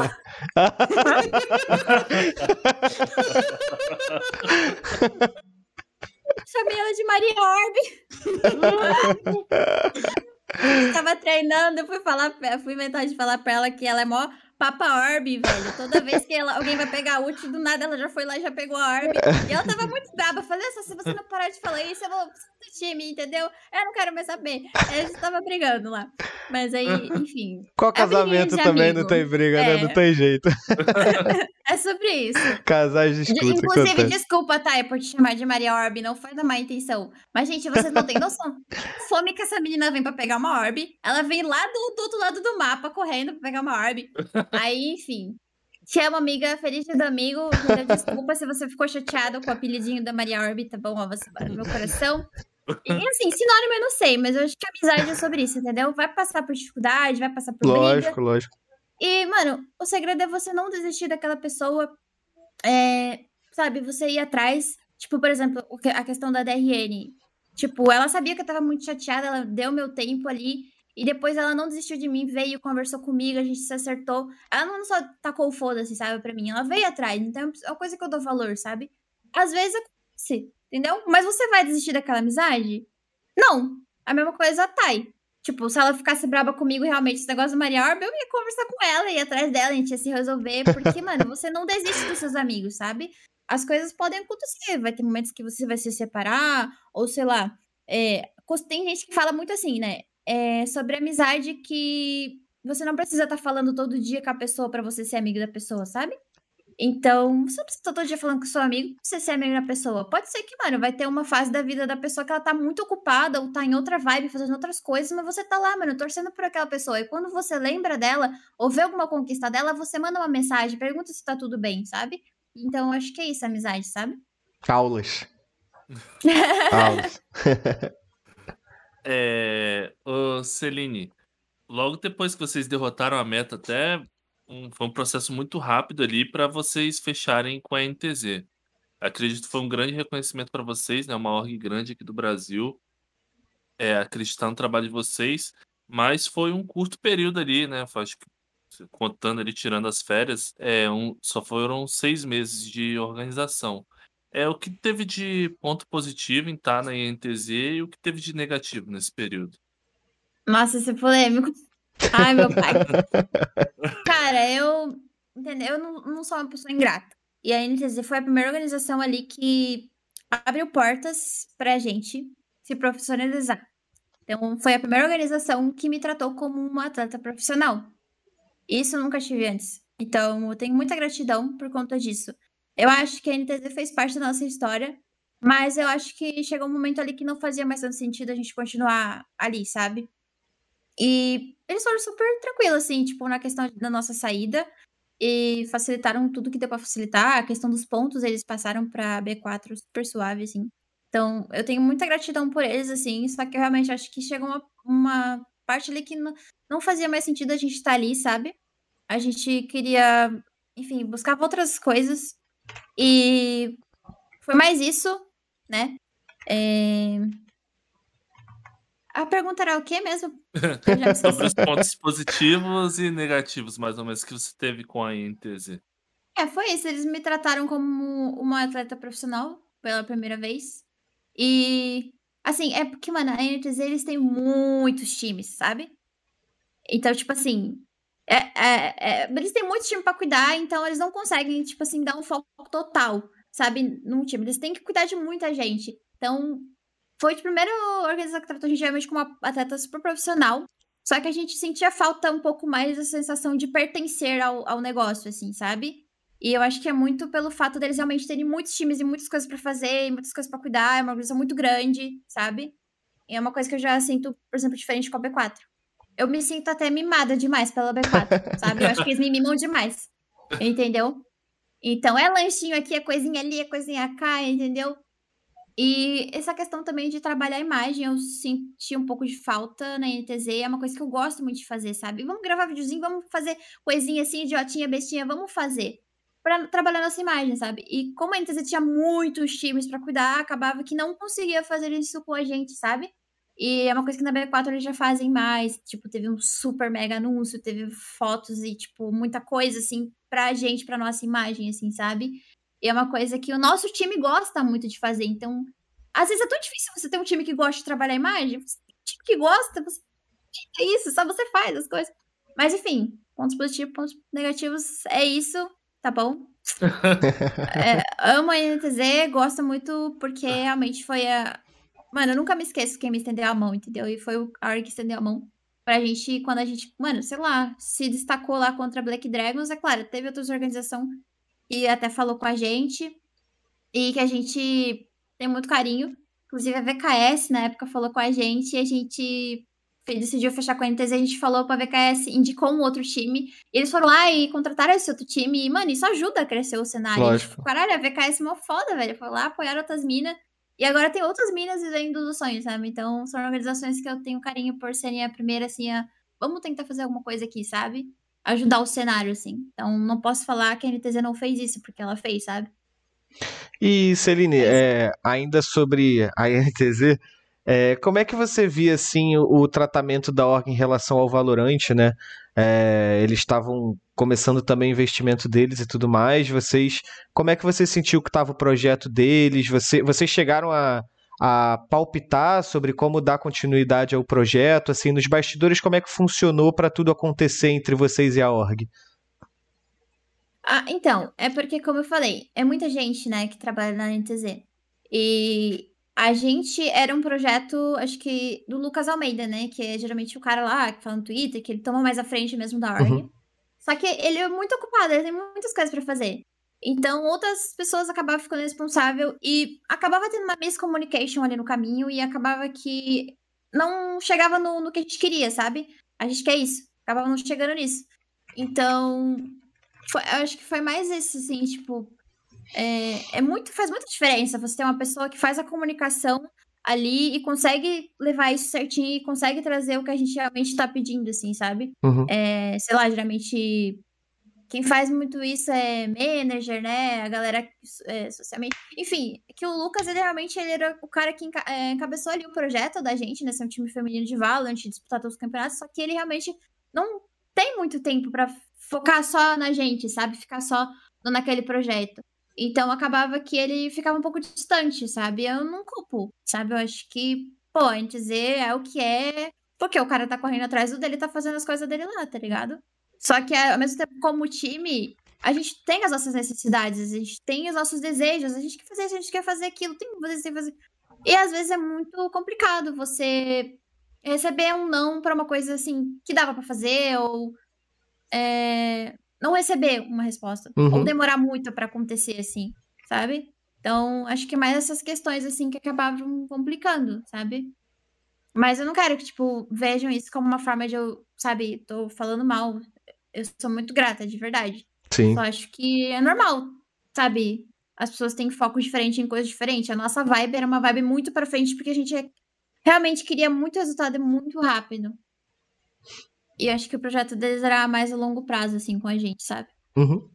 Celine, é, passado a NTZ, né, vocês voltaram a atuar um, um, pouco tempo ali com, com a tag da Fairy Angels, né, até que houve outras conversas, né, até fechar com a, a com a B4. É, não sei se você pode falar sobre isso, ou se você quer falar sobre isso, né? Mas a gente. Não, se você não quiser, a gente entende, tudo bem. Você pergunta é... isso. Se não for gerar um é. processinho, eu tô respondendo. É... Além da, além da B4, né, a gente lá pro, pro Vezone até apurou que vocês tiveram conversas com, com, a, com as Valkyrias, né, que essas duas organizações estavam lutando pela line de vocês. Eu queria saber o que, que, o que, que chamou a atenção do projeto é, da B4 para vocês aceitarem ir para B4 e não com a Valkyrias? Inclusive, é uma coisa que eu. Quem é teu informante, hein, Pumba? Porque a gente fica de cara com a precisão das coisas que tu fala, tá?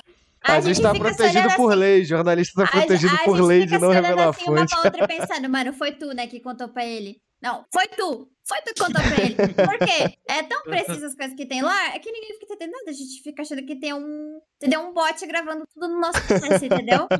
Mas, enfim. Uh, acho que mais porque a Valkyries era um projeto muito novo, né?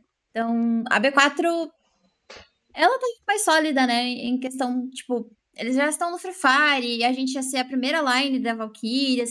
Então, ele já tem essa outra experiência. Eles já tinham tido uma line de Valorant que era que foi a do Xande, né? Então, eles já tinham essa experiência a mais, então acho que mais por solidez do projeto, sabe? Mais isso.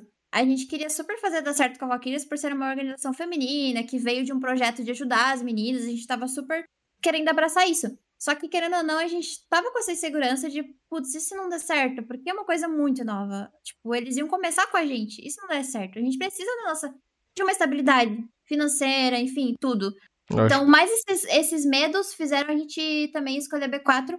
Fora que, tipo, eu já era muito fã da B4 por causa do Free Fire. Tipo, meu sonho era entrar na B4 quando eu jogava Free Fire, entendeu? Então, tanto é que a B4 foi uma org que, junto com a NTZ, bem lá no começo entrou em contato com a gente, só que na época eles não estavam é, conseguindo, né, é, abraçar totalmente o, o, projeto feminino ali de Valorant, até porque tava bem no começo do cenário. E aí ele falou, não, qualquer coisa a gente vai mantendo contato. E aí, quando a gente acabou uh, anunciando a saída da NTZ, ele já veio falar com a gente, tá? Eu tava super afim agora de abraçar esse, esse projeto, fazer dar certo e tal. E a gente sentiu muita vontade, assim, no, no, nas coisas que ele falava e muita sinceridade em tudo. Uh, nas coisas que ele podia ou não fazer pela gente. E até questão do anúncio, assim, porque, como eu falei, a gente gosta muito dessas coisas. Fotinho, videozinho, coisinha. A gente gosta, entendeu? A gente fala, a gente quer uma coisa muito da hora, a gente quer um anúncio top, a gente quer, entendeu? Hype, coisa da hora, tal, tal, tal. E ele, não, super assim. E ele, o primeiro anúncio que teve da, da line do Shanti foi super da hora. Eu vi umas 30 vezes aquele vídeo, ficou muito top. Eu até falei pra ele, mano, o anúncio de vocês da line masculina tá muito top. Eu quero um negócio desse pra gente também. Ele falou, não, da, daquilo só pra cima a gente vai fazer. Esquece, sabe? O cara super pra cima, assim. Então isso também, sabe? Fez a gente. Mano, eu acho que a escolha certa é a B4 nesse momento, sabe? Mas a gente conversou certinho com as minhas da Valkyrias, desejamos todo o sucesso do mundo, que dê muito certo. Só que a gente realmente precisa um pouco mais de um de um projeto sólido, porque, mano, a gente, mano, vive, tá vivendo disso aqui, né? Muita gente parou de fazer o que tava fazendo, de trabalhar, então a gente precisa realmente de uma coisa sólida. A gente sentia um pouco mais no projeto da B4. E, Serine, o fato da B4 é, também, também ser bastante conhecida pela, pelo know-how que tem, né, de ser boa em criação de conteúdo para do Free Fire também ajudou, até pelo o, por causa de você, né, você que ser, ser uma criadora de conteúdo, atar e tal, isso, isso também chamou a atenção? Não entendi, desculpa, perdão. É, tipo assim, a B4 no Free Fire, ela é bastante conhecida também pela criação de conteúdo, né? Isso. De produzir bastante, muito conteúdo de alta qualidade, né? Se isso também ajudou a, a vocês a, a é, aceitarem a proposta da, da, organização. Sim, foi uma das coisas também, né? Que a gente, que a gente fez uma lista, né? A, gente montou com o psicólogo lá uma lista das coisas que a gente mais dava valor dentro de uma organização. E aí a gente foi meio que somando os pontinhos, assim. Inclusive, cara, isso aí foi genial. O nosso psicólogo Carlos, adoro ele, maravilhoso. Ajudou a gente a, a montar assim, as prioridades e a gente entendendo o que realmente importa mais pra gente. E aí, como é a cara do nosso time desde o comecinho de, mano, se zoar muito e postar muita coisa, muita palhaçada, conteúdo mesmo, é, a gente, né, que, que a gente anotou lá como trabalhar a imagem do time, né? Então, uma organização que trabalha bem a imagem do time era uma coisa que a gente estava priorizando bastante. Acabou dando muitos pontos para B4 por eles já fazerem isso muito bem, sabe? Então, a gente precisa, mano, a gente, a gente parar na B4 também, sabe? A gente, sabe, dá, daria muito certo, sabe? Então, foi uma coisa também que conta muitos pontinhos pra gente estar na B4. E, Celine, lá no comecinho do programa, né, você falou que quando você foi disputar o, o Mundial de Point Blank, é, vocês tiveram que ir atrás de patrocínio, conseguiram dois mais para ser uma ajuda de custo e tudo mais, e hoje você está numa, numa tag como a B4 que a gente sabe o valor que ela tem dentro do esporte eletrônico, né? Como é que você vê hoje, cara, esse, esse passar de tempo que você teve é, de, de hoje chegar numa organização muito profissional, como é que você se enxerga hoje dentro é, de um mundo como esse, totalmente diferente daquele que você viveu lá atrás? Cara, é uma coisa muito louca, velho. Às vezes fico pensando assim, caraca, mano, é vindo nada, né, velho? Tô conseguindo viver disso aqui. E como, como vocês perguntaram para mim antes se era fácil e tal, porque eu consegui duas coisas, não é nada fácil. A gente, pô, toda semana eu penso, mano, será que eu devia estar tá fazendo isso? A gente pensa em desistir das coisas, né? Eu acho que não sou só eu. Não é possível que seja só eu que pense em desistir das coisas. não, não. E, e, tipo, sempre que eu penso em desistir, eu lembro, cara, a B4 é uma organização que me valoriza tanto. Eu não posso, sabe, em nenhum momento pensar em desistir por conta disso. Porque eles estão me dando tudo que eu preciso, todo o suporte. Eu tô recebendo bem pra caramba pra estar tá aqui fazendo isso. Então eu preciso estar bem, eu preciso fazer esse negócio dar certo, sabe? Então é uma coisa que é um gás para mim não desistir também, sabe? Que é um gás que eu não tinha antigamente. O único gás que eu tinha era minha, sabe, meu sangue nos olhos, tipo, de provar para as pessoas que eu era capaz, que eu conseguia. E que hoje em dia esse sangue nos olhos não paga conta, né? Então, é uma coisa que é uma coisa que é a diferença, assim. Então, acho que se eu não tivesse isso, provavelmente eu já, né, não estaria, não teria continuado. É, tanto é que, como eu falei no PB, eu acabava que várias vezes ali eu parava, voltava, porque desmotivava e não tinha nada para motivar muito, eu só tinha eu e meu pensamento mesmo para me motivar. E às vezes isso não é o suficiente na nossa vida, só você ali se motivando. A gente precisa de um, uma mãe hum. falando que a gente consegue, entendeu? Pai, filho, a gente precisa dessas coisas. Então, acho que essa diferença assim eu olho para trás e, e, agradeço muito por ter todo o suporte e também as pessoas que me acompanham. Não, não posso nem nem pensar em esquecer de falar isso, porque eu vou lá e falo, gente, meu Deus, joguei mal. Aí a galera, não, você joga muito, você é o melhor do mundo. Aí eles ficam lá mentindo pra mim, e aí sabe quando muita gente mente pra você, aí você começa a acreditar naquela mentira, entendeu? Então, preciso agradecer nossos fãs também, que não nos deixam desistir e sempre estão lá é, comentando, motivando a gente a continuar, mesmo quando a gente tá num dia ruim, sabe?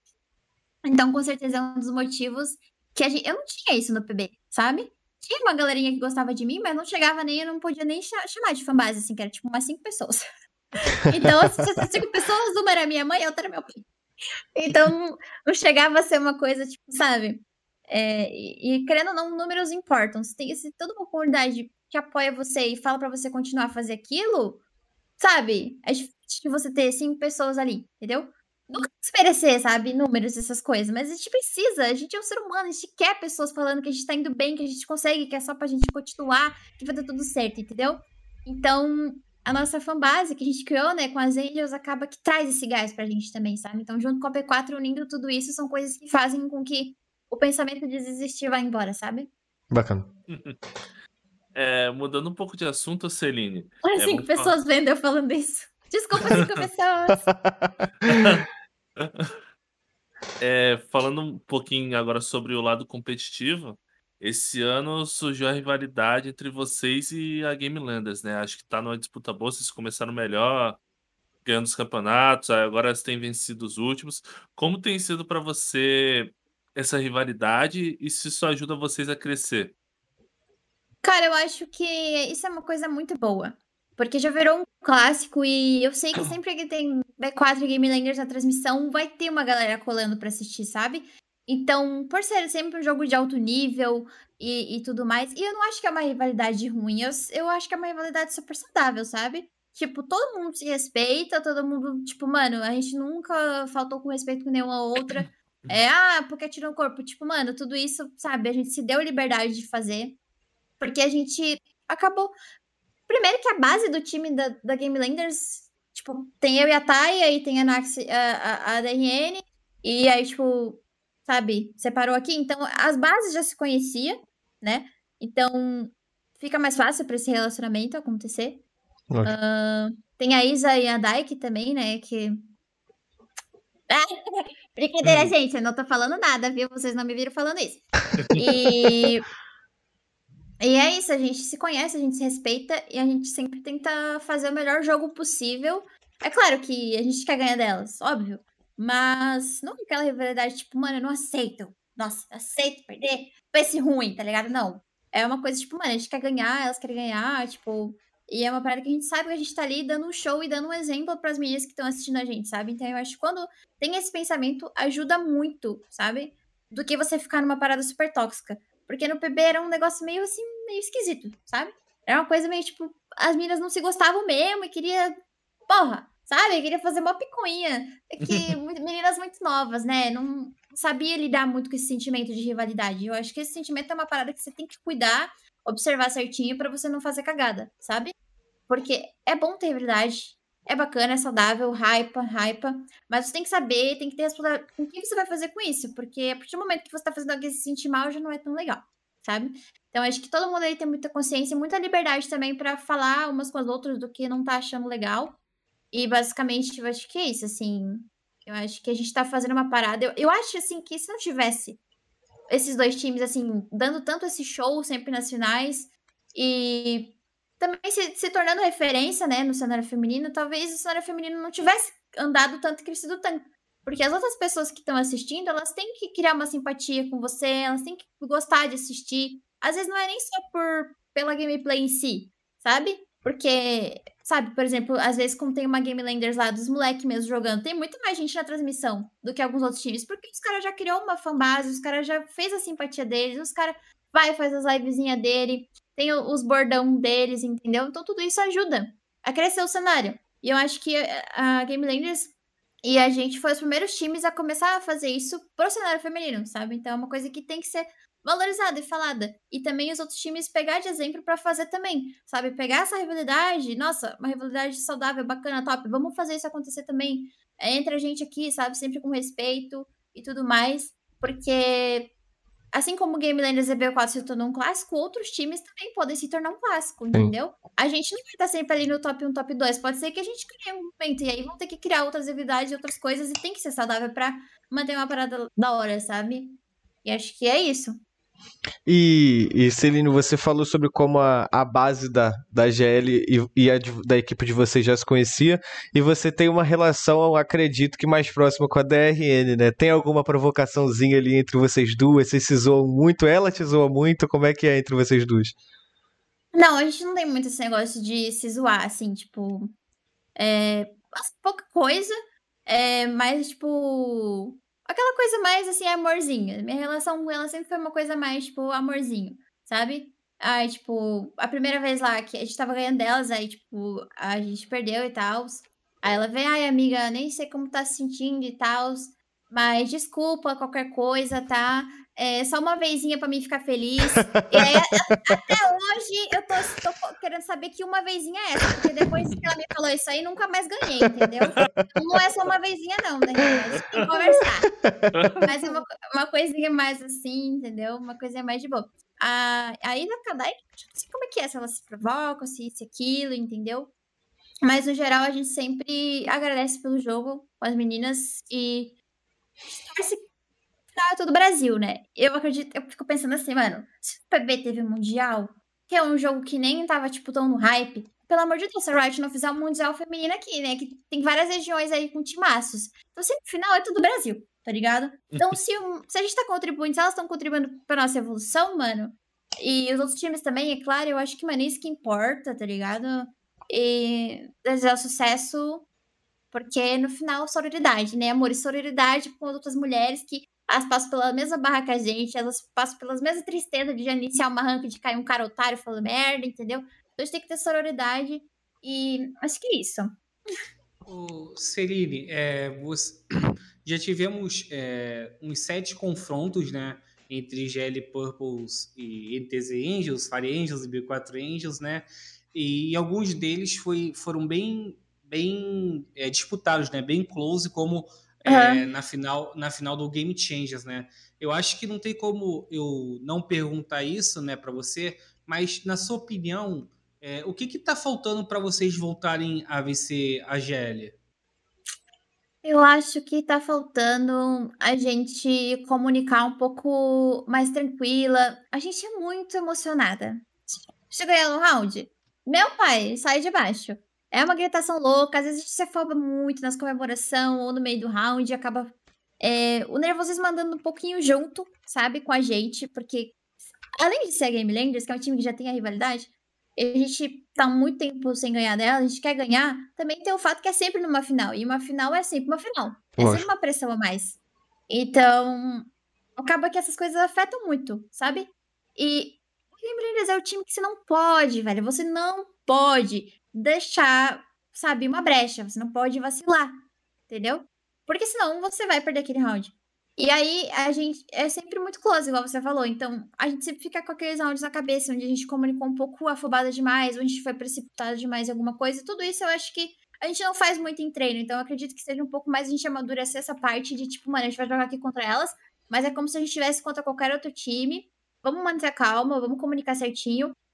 E eu acho também que elas têm muito analista, né? Tipo, elas têm muito analista, muito coach.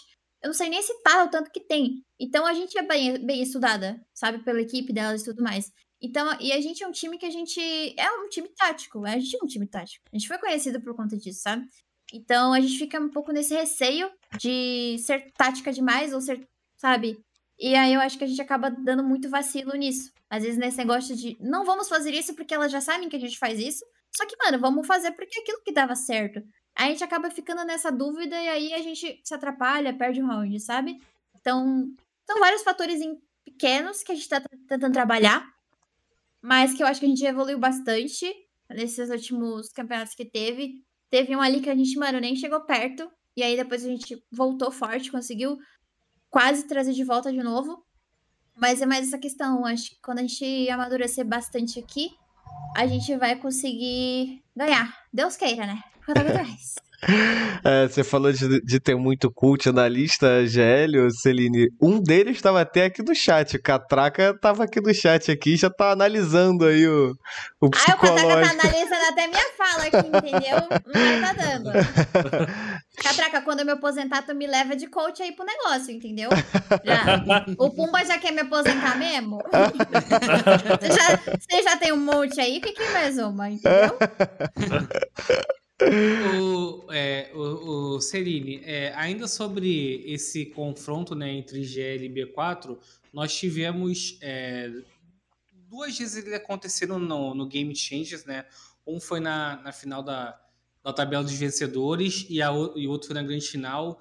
E o primeiro, o primeiro embate foi um 3 a 0 onde que, que foi até um resultado que ninguém esperava, né? A GL dominou vocês assim, se você me permite falar é, na, nos três mapas, enquanto na grande final foi bem close. É, uhum. como é que foi a conversa dentro do time de um, de um confronto de um confronto para o outro para vocês voltarem com, um mindset melhor para essa grande final e não acontecer um 3 a 0 como foi no primeiro?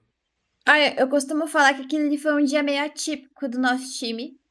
A gente não tava muito com a cabeça no jogo, sabe?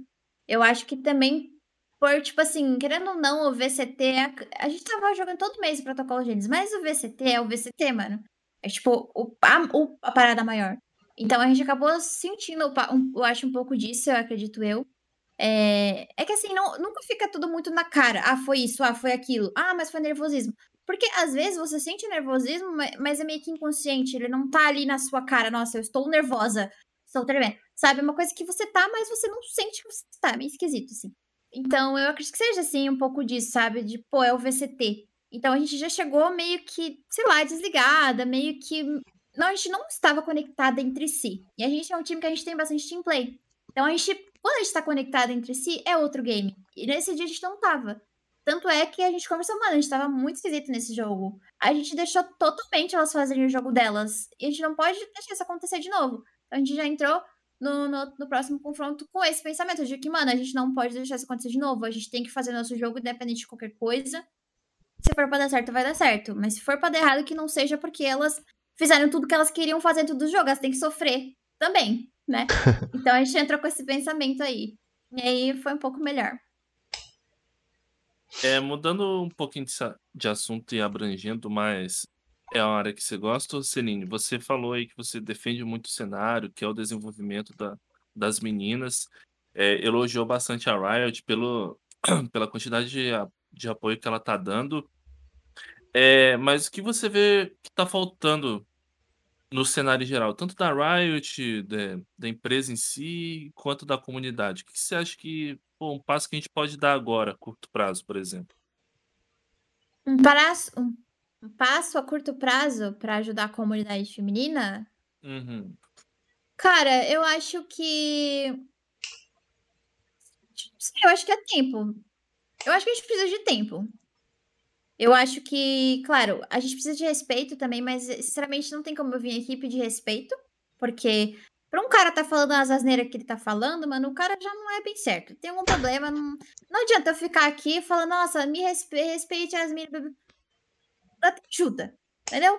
Mas eu acho que quem tem que respeitar e quem tem a maturidade, porque às vezes é uma criança também, daqui a pouco cresce, aprende, muda de pensamento.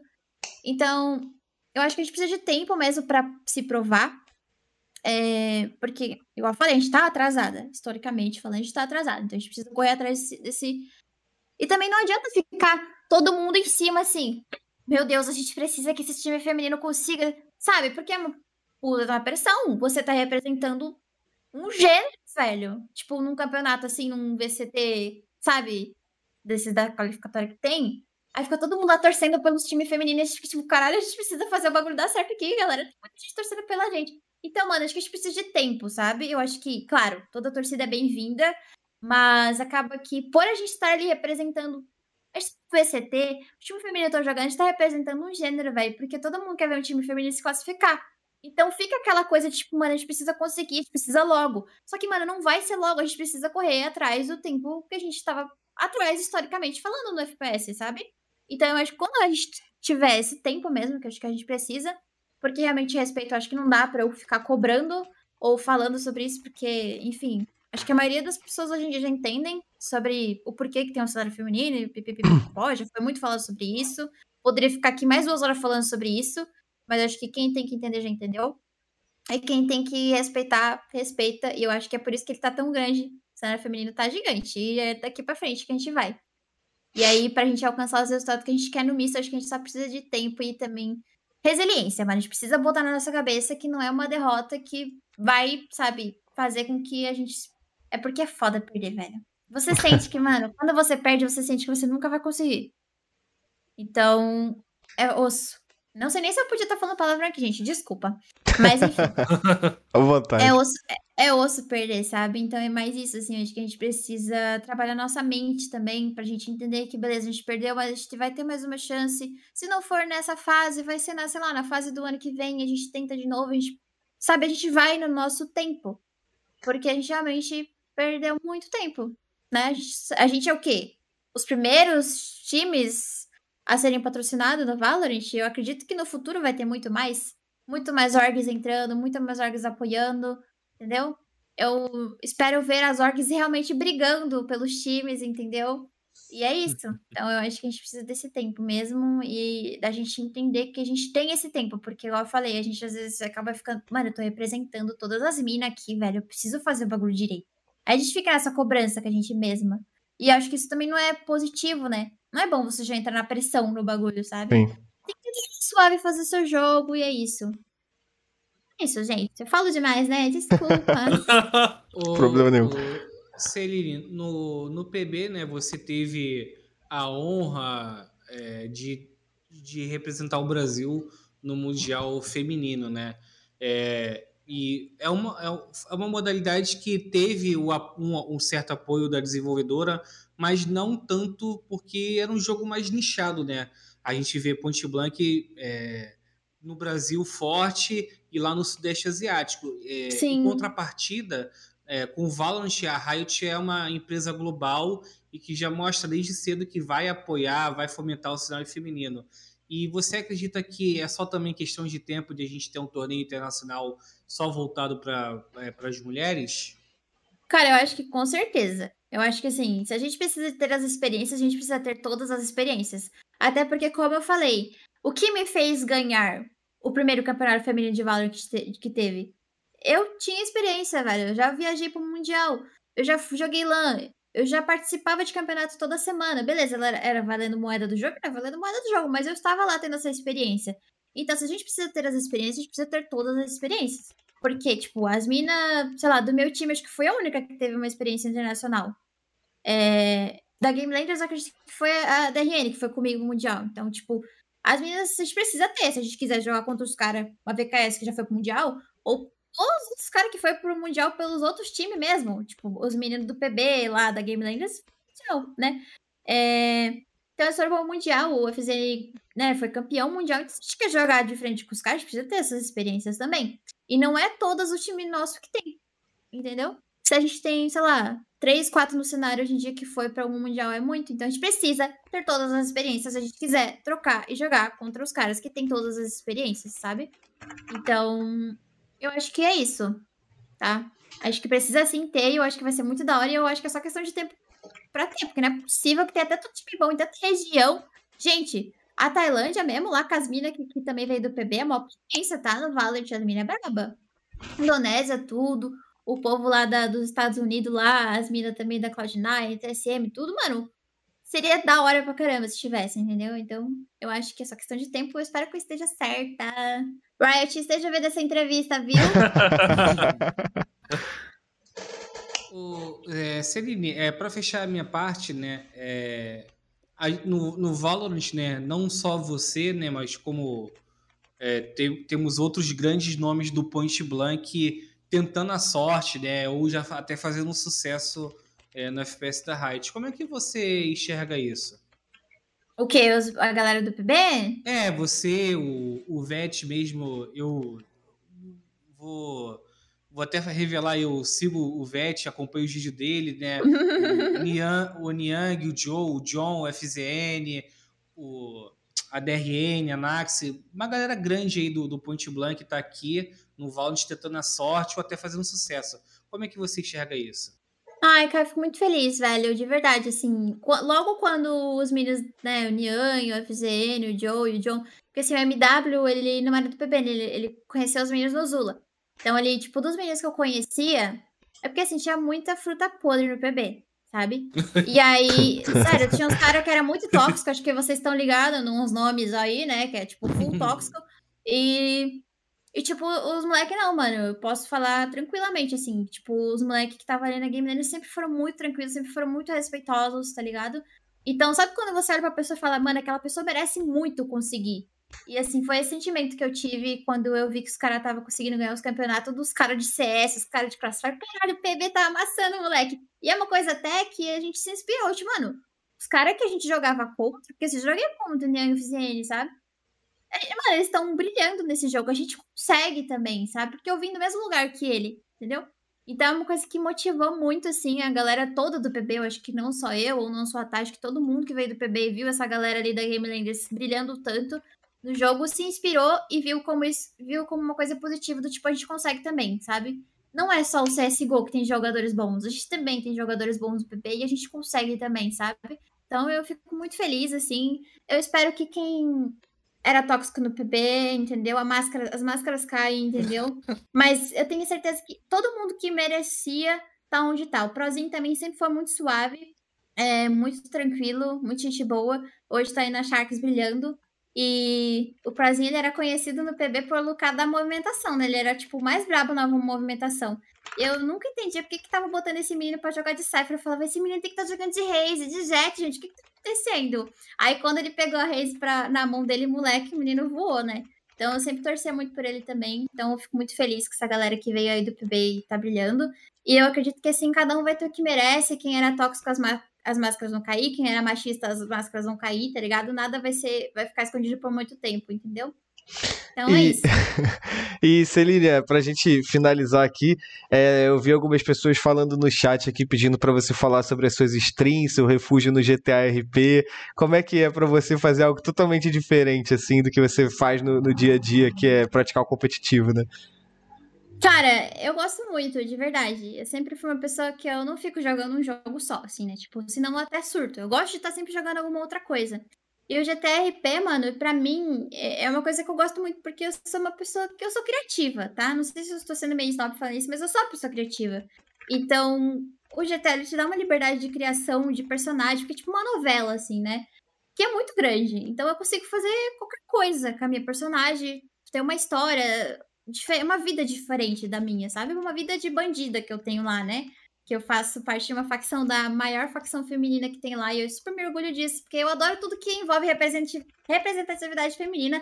E a Hells Angels, né, que é a facção que eu participo, é pura representatividade feminina, do poder feminino, que a gente consegue também, que a gente dá bala também. Então é uma coisa que eu amo fazer, porque eu tenho muita liberdade de fazer as loucuras na minha cabeça, cri criatividade, soltar criatividade e também por representar, assim, e mostrar para as meninas que, mano, a gente consegue também, tá ligado? A gente tem bala, a gente tem tudo, a gente é inteligente, a gente é estrategista também, entendeu? Não é só os caras que sabem fazer estratégia, entendeu? Então tudo que envolve representatividade eu gosto de fazer.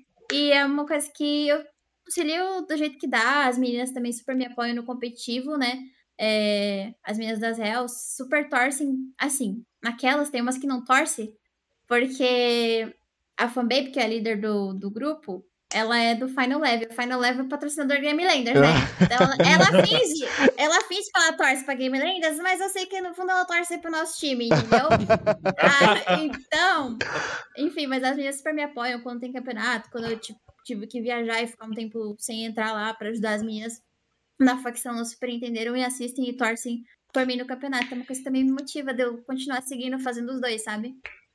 E é Celine, a gente vai ficando por aqui. Eu vou me despedir de você, dos meninos do chat, claro. É, você pediu para falou que tinha um compromisso daqui a pouquinho, então a gente tomou cuidado com o horário aqui.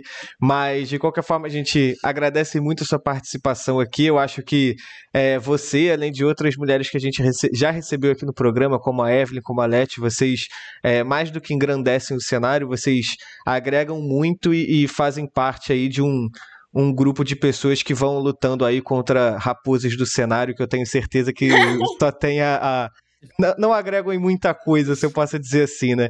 Então é. eu agradeço a sua presença aqui, a gente fica muito feliz de ter recebido você. E esse é o meu momento, faz seu jabá, faça seu, seu o que você quiser, o espaço é todo seu.